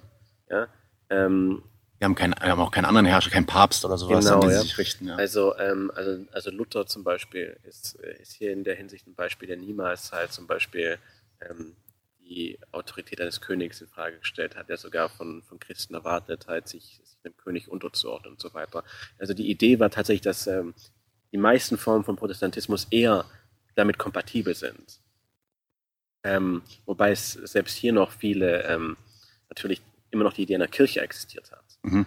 Ähm, interessanterweise ist, und das ist ein bisschen die Ironie, Leute wie Hobbes und äh, auch Jean-Jacques Rousseau haben nicht dafür plädiert, dass man, ähm, dass man Religion und Staat trennt. Das ist der ganz große Knackpunkt. Ja? Es ging um die Trennung zwischen Religion, äh, zwischen Staat und Kirche. Ja, Ja, okay. Ähm, und im Gegenteil, also ähm, Hobbes und Rousseau wollten zurück zu diesem römischen Vorbild, dass halt, dass halt wieder der, der weltliche Souverän auch die Macht über die Religion einnimmt. Dass eben Religion und Staat wieder komplett zusammenfließen. Also es Und- ging eben nicht um die Trennung, sondern es ging genau, es ging Genau, genau, es ging tatsächlich Die- um die Rück- das Einheit. Rückgängigmachen der Trennung quasi. Genau, es Ja. ging in dem Hinsicht sogar um die Einheit Ja. in, in, in dieser Hinsicht. Und ähm, zum Beispiel Rousseau ähm, und äh, Hobbes auch so ein bisschen zwischen den Zeilen, die gingen halt davon aus, dass halt das Christentum aber dafür ungeeignet ist. Inkompatibel ist. Ja, nicht inkompatibel ist, um das zu erreichen. Mhm. Und da kam zum Beispiel die Idee von etwas wie Zivilreligion. Mhm. Halt einem staatlichen Kult, einem Kult des Staates, ähm, einer Religion des Staates. Und das existiert heute noch. Das existiert heute noch in sehr vielen Ländern. Ähm, Länder haben, Staaten haben Zeremonien, haben heilige Objekte in Form von Flaggen, ähm, haben auch heilige Persönlichkeiten in Form von Staatsgründern, deren ähm, Kritik äh, oder Aussagen gegenüber jenen halt eine Blasphemie gleichkommen können, halt eine ähm, Majestätsbeleidigung. In dem Hinsicht fast, fast dasselbe, ja. Also ähm, Amerika hat äh, Sch- Schüler in amerikanischen Schulen müssen jeden Morgen eine Pledge of Allegiance aufsagen, ja. Äh, Themen zum Umgang mit, ähm, mit der Staatsflagge als ein Symbol ist immer ein großes äh, ähm, ist immer ein riesiges Thema, ja. Also, wobei man da auch ganz rationalistisch sagen kann, ja, wieso? Das ist einfach nur ein Fetzenstoff. Das hat keine Seele, das hat keine Persönlichkeit, das ist nur ein Gegenstand. Ja. Ist, man kann ihn als heiligen Gegenstand äh, betrachten. Ja? Und du hast es dann auch, du, du ziehst dann auch diese Parallele zur Ketzerei dann. Also die, die Idee, dass wenn du äh, im, im Christentum irgendwas Böses sagst oder irgendwie Gott verfluchst oder so, dass du dann ketzerst, äh, Ketzer wirst, quasi, Blas- ähm, Blasphemie ja, äh, betreibst oder so. Blasphemie Ja, also Blasphemie ging halt auch, auch in, in Zeiten von, von halt äh, religiöser Herrschaft, sage ich mal, in Anführungszeichen. Ja. Blasphemie ging nie darum, dass man halt die Gefühle eines Gottes schützt. Weil Das ging, weil Hat er man- wahrscheinlich nicht nötig. Hat er auch gar nicht nötig. Genau. also, ähm, es, es, ging, es ging darum, dass, ähm, dass dieser Gott oder halt dieser Heil, dieses heilige Objekt, je nachdem, wie man es, ähm, um was es genau ging, halt etwas sym- symbolisiert und zwar halt die gesellschaftliche Ordnung. Ja? Und wenn man ähm, einen Akt äh, der Ablehnung zum Beispiel oder der Hinterfragung ähm, diesbezüglich macht, dann war es natürlich ein Akt der Rebellion und, eine, und ein Akt der Hinterfragung ähm, der, der gesellschaftlichen Ordnung und automatisch halt jener Autoritäten, die halt, die halt souverän waren Mhm. in, in, in dieser Gesellschaft. Ähm, deswegen gibt es auch übrigens bis heute kein, keinen großen Unterschied zwischen Apostasie und Ketzerei oder Heresie. Mhm. Ja? Diese Apostasie ist nochmal was für die anderen, ich weiß es jetzt mit Apostasie ist das Verlassen einer Religion, also Mhm. der aktive, das aktive Abschwören einer, einer religiösen ähm, Glaubens- oder Weltanschauung. Und äh, zum Beispiel, es gibt natürlich äh, in vielen ähm, Ländern mit einer Scharia-Ordnung zum Beispiel, ist, ist das, kann auch immer noch der Tod stehen oder zumindest halt eine andere Form von Strafe. Saudi-Arabien, Iran, das sind halt die prominentesten Beispiele. Wobei es aber auch hier man, man erkennt, wenn man diese Länder schaut, ähm, ob, ob es sich jetzt um einen atheistischen Blogger handelt, der halt grundsätzlich kritisch gegenüber Islam ist, oder halt zum Beispiel um einen, ähm, um einen Imam oder einen Religionsgelehrten, der einfach nur ein Religionsverständnis hat, was der staatlichen Doktrin widerspricht. Beide müssen sich potenziell mit ähm, Anschuldigungen von Blasphemie oder Apostasie halt abfinden. Also zum Beispiel Mahmoud Mohammed Taha ist äh, ein sehr, sehr bekannter ähm, islamischer Reformgelehrter gewesen, der im Sudan hingerichtet wurde wegen Apostasie, obwohl er dem Islam nie abgeschworen hat, in seinem ganzen Leben nicht. Er war ein sehr, sehr gläubiger Muslim, aber weil halt eben seine Religionsvorstellung nicht, ge nicht gepasst hat. Und, und der, der Punkt hier ist, warum diese Staaten nicht unterscheiden, ob jemand einfach nur ein anderes Religionsverständnis hat oder Religion komplett abschwört ist, weil es für diese Staaten auf das Gleiche hinausläuft. Ja? In, in beiden Fällen wird ihre Doktrin, ihre äh, Ihr Gesellschaftsordnung ein Gesellschafts-. Genau. Ja? In beiden Fällen wird das entweder komplett abgelehnt oder zumindest in Frage gestellt. Mhm. Ähm, und das geht in beiden Fällen mit, mit Machtverlust einher. Mhm. Also ähm, es geht nicht so sehr darum, woran die Leute unbedingt glauben. Ja, es geht selbst, ob in, einem, in vielen säkularen Staaten oder auch in religiösen Staaten, es geht um Macht. Ja. Es geht um die Souveränität des, ähm, des ordnenden Systems. Genau. Und das, ich meine, das ordnende System, also wenn man das jetzt zusammenfasst, ist der Säkularismus dann eigentlich also die Frage, ähm, welche Art von, ja, vielleicht religiösen Prak Praktiken noch ähm, durchgeführt werden können innerhalb einer Gesellschaft, ohne die Autorität und das gesellschaftsordnende Machtmonopol des Staates irgendwie in Frage zu stellen, des jeweiligen Staates.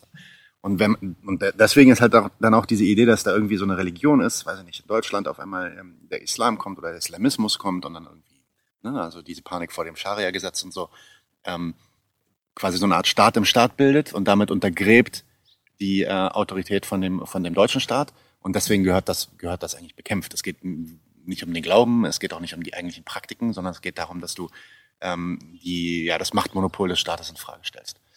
Ja, kann man ganz genau ähm, als Beispiel nehmen. Es wird ja immer gerne geredet, wir brauchen halt ähm, ein Gegengewicht gegen den äh, politischen Islam und halt Religion sollte apolitisch sein, Religion vom, sollte von Politik getrennt sein. Wenn man sich die Realität- Realität anschaut, verlangt das niemand wirklich. Niemand verlangt wirklich apolitische Religion. Man verlangt eine religiöse Orientierung, ein religiöses Verständnis, das dem, mit dem Staat kompatibel und konform ist. Wenn wir sagen, okay, das Gegengewicht zu dem politischen Islam in Deutschland ist ein deutscher Islam, der auf Boden des Grundgesetzes steht, der, der liberale Werte vertritt und so weiter, das darf man auch alles schön und gut finden. Ja? Also ich will das niemandem ab, absprechen, aber man muss halt realisieren, liberal, Grundgesetz, Deutsch, ja, auf Boden des Grundgesetzes, all diese Freiheitlich, Sachen, demokratisch. Freiheitlich, demokratisch, das ist alles, Alles nicht apolitisch. alles ja. Das ist alles hochgradig politisch. Ja. Das hat, das hat nichts mit, mit apolitisch zu tun oder mit politischem Pietismus von Seiten der Religion, überhaupt nicht. Ein anderes Beispiel ist, ähm, zum Beispiel in, in Russland gerade, als der ähm, russisch-orthodoxe Patria äh, Patriarch sich auf die Seite Putins gestellt hat beziehungs äh, bezüglich dem Krieg in der Ukraine, ja, haben viele dann auch ganz aktiv von Trennung zwischen Religion und Staat und Kirche und Staat und yada yada yada gesprochen. Und gleichzeitig hat man Kritik an der katholischen Kirche geübt, dass er sich nicht stark genug positioniert Positioniert hat zu dem Westen, genau. äh, zu, äh, zu diesem Konflikt. Und äh, gerade kürzlich ähm, hat, äh, hat der Papst in Rom eine, äh, eine, eine Flagge ähm, von, von ukrainischen Milizen halt äh, geküsst und gesegnet. Also man erwartet politische Positionierung von Religion und von religiösen Vertretern, auch in Frankreich. Ja? Also Macron spricht ganz konkret davon, dass republikanische Werte äh, unterstützt und gefördert werden sollen, dass man sich oft offen zu republikanischen Werten bekennen soll und so weiter, von Seiten islamischer Vertreter und, religiö und anderer religiöser Vertreter.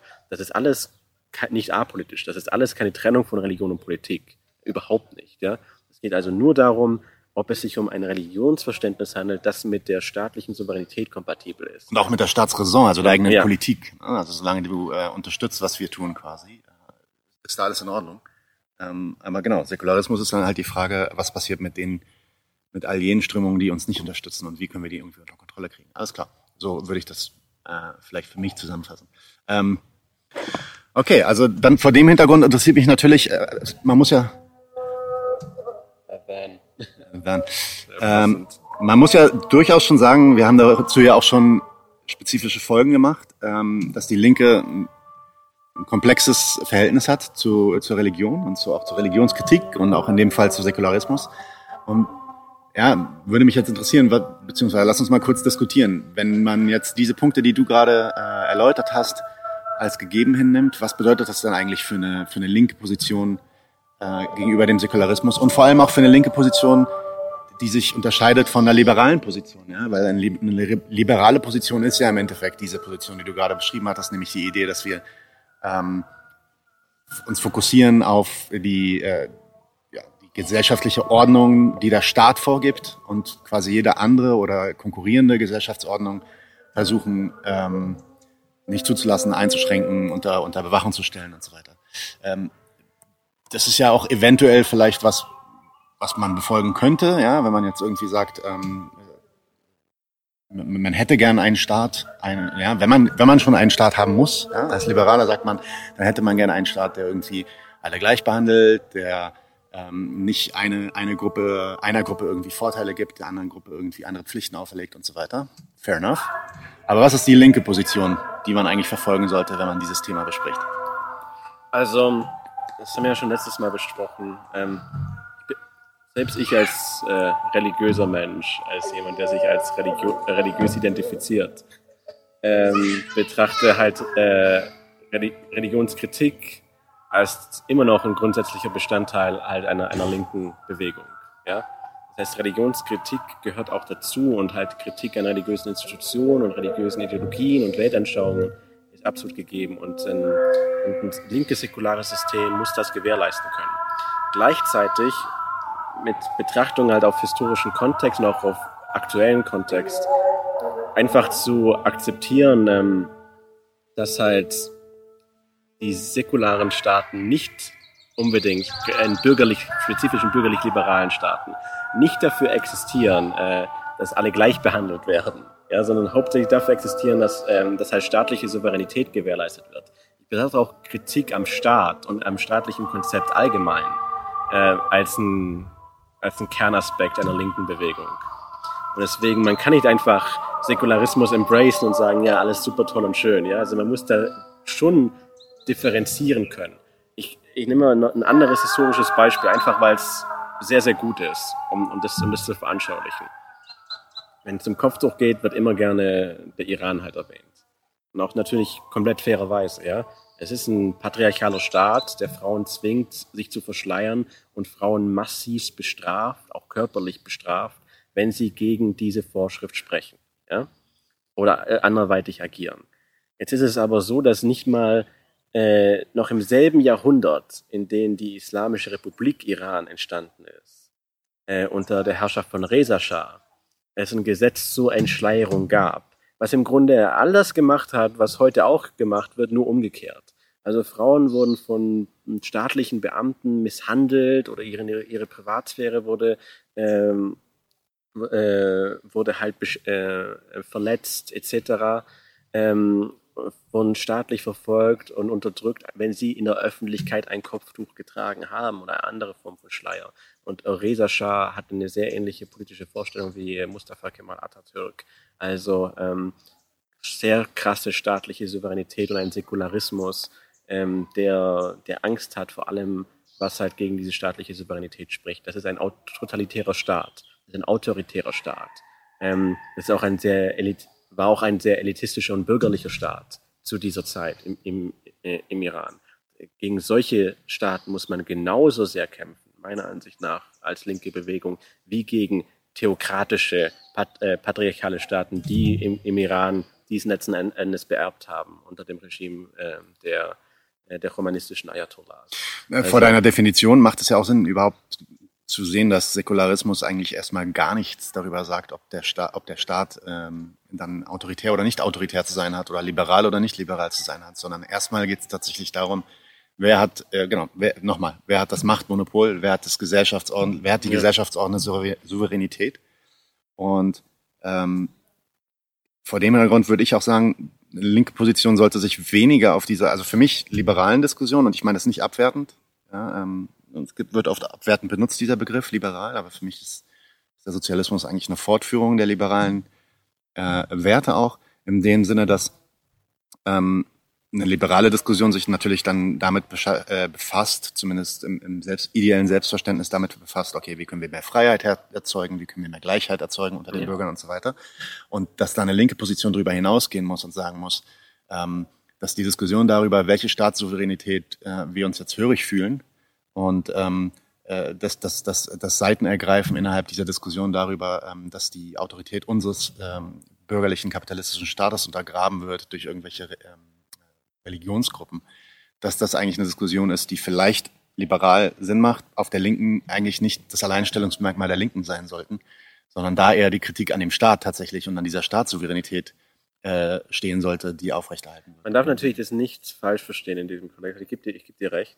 Aber man darf das nicht falsch verstehen. Also wie, wie bereits vorher erwähnt, Religionskritik und Ideologiekritik ist ein Kernmerkmal der Linken. Und Islamismus als, als ein Beispiel ist halt ein akutes, äh, eine, eine akute, reale Gefahr, ähm, von der Linke unter gar keinen Umständen halt zum Beispiel sich zurückscheuen sollten, ja, die sie auf jeden Fall halt konfrontieren müssen, also in Form von Ideologiekritik, in Form von Religionskritik auch, ganz konkret.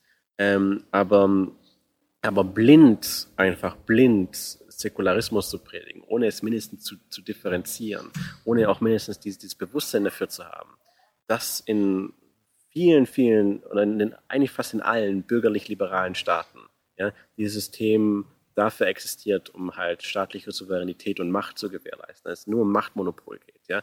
Das sollte in einer, einer linken Bewegung auf jeden Fall bewusst sein und dafür muss sie auf jeden Fall ein Gefühl und, ähm, und, ein, und wie gesagt auch ein Bewusstsein ähm, kreieren in, in, in, dieser Hinsicht. Ja, also das, das fehlt leider in sehr vielen in sehr vielen Teilen. Ja. Genau, also die Idee, dass es dann teilweise auch, auch wenn, auch wenn die, ja, im Endeffekt ist das eine autoritäre Gefahr, weil das natürlich auch eine, der Islamismus auch eine gesellschaftsordnende Macht gerne sein würde, in manchen Ländern auch tatsächlich ist.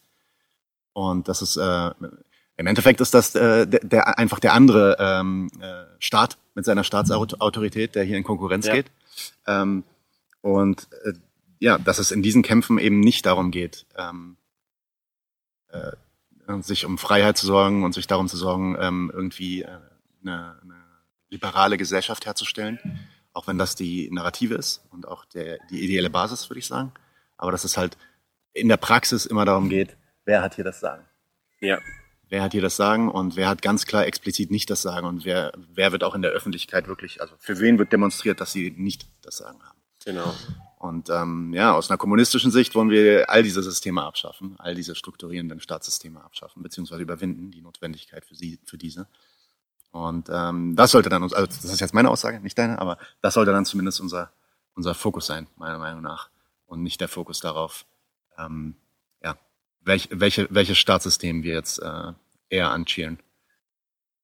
Auch wenn wir das aus liberaler Sicht, wie gesagt, ich bin auch Liberaler, natürlich tun. Also ich äh, lieb, lebe lieber in Deutschland, in einem liberalen, liberaleren Deutschland als, weiß ich nicht, in einem äh, Saudi-Arabien Im, oder so. Im Sinne von Ja. freiheitlich, ja, Genau. im Sinne von individueller Freiheit. Ich glaube, was ich halt auch ähm, abschließend sagen möchte, weil ich auf jeden Fall weiß, dass diese Kritik gerne kommt, ja, in Bezug auf Prioritäten. Also die Angst, dass man halt ähm, Säkularismus halt auch als in, in seinen, wenn auch nur in seinen gewissen Formen halt kritisiert.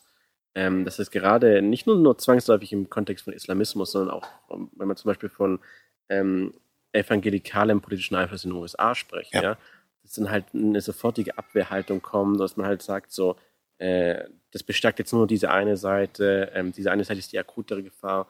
Da möchte ich in dieser Hinsicht, in, Hinsicht ganz kurz sagen, also auch historisch sind Dinge wie Islam, spezifisch Islamismus, ja, hat halt historisch Macht da, dadurch auch, auch erlangt im Kontext solcher Staaten, wie bereits genannt im Iran, ja, ähm, als, ein, als ein Beispiel davon. Denn dieses System ist nicht zwangsläufig eins, das gegen auch diese Gefahr hilft, ja.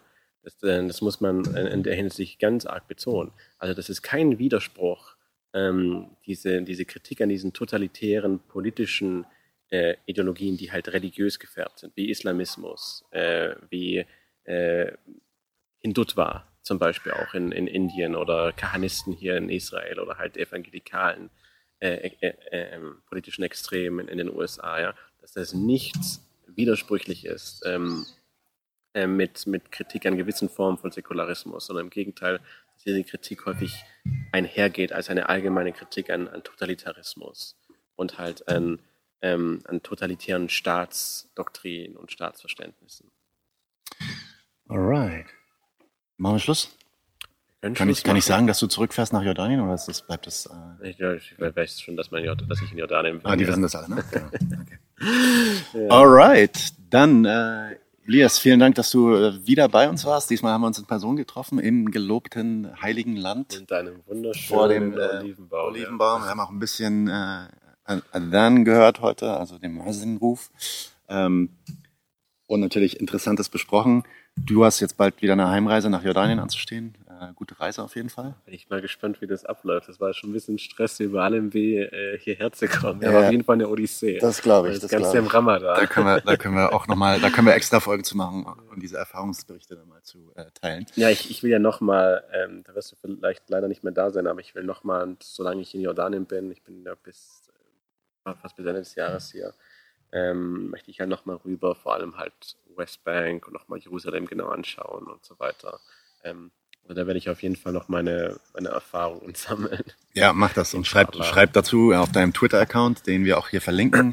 Äh, du meintest, du fängst jetzt auch an, Artikel zu schreiben. Gibt es da schon irgendwas, was man sich. Äh, Also ich habe schon mal einen Artikel für Lower Class Magazine geschrieben Mhm. über Dschihadismus, ähm, den ich, den ich sehr, sehr gut, also was heißt sehr, sehr gut, ist ein bisschen so auf die, auf die Schulter klopfen. nee, den, den ich, ähm, der mir Spaß gemacht hat, Ja. äh, den zu schreiben und den ich auch, äh, auch wichtig fand, gerade im Kontext von halt ähm, Taliban-Machtübernahme in Afghanistan. Mhm. Ähm, ich habe noch ein paar andere Ideen. Ich kann mich damit mit den einen oder anderen, glaube ich, mal in Okay. Verbindung setzen. Folgt äh, Elias auf äh, Twitter. Ähm, Link, wie gesagt, hier in der Beschreibung. Ähm, hoffentlich dann bald wieder bei uns, Elias. Auf jeden Fall nochmal gute Reise und bis bald.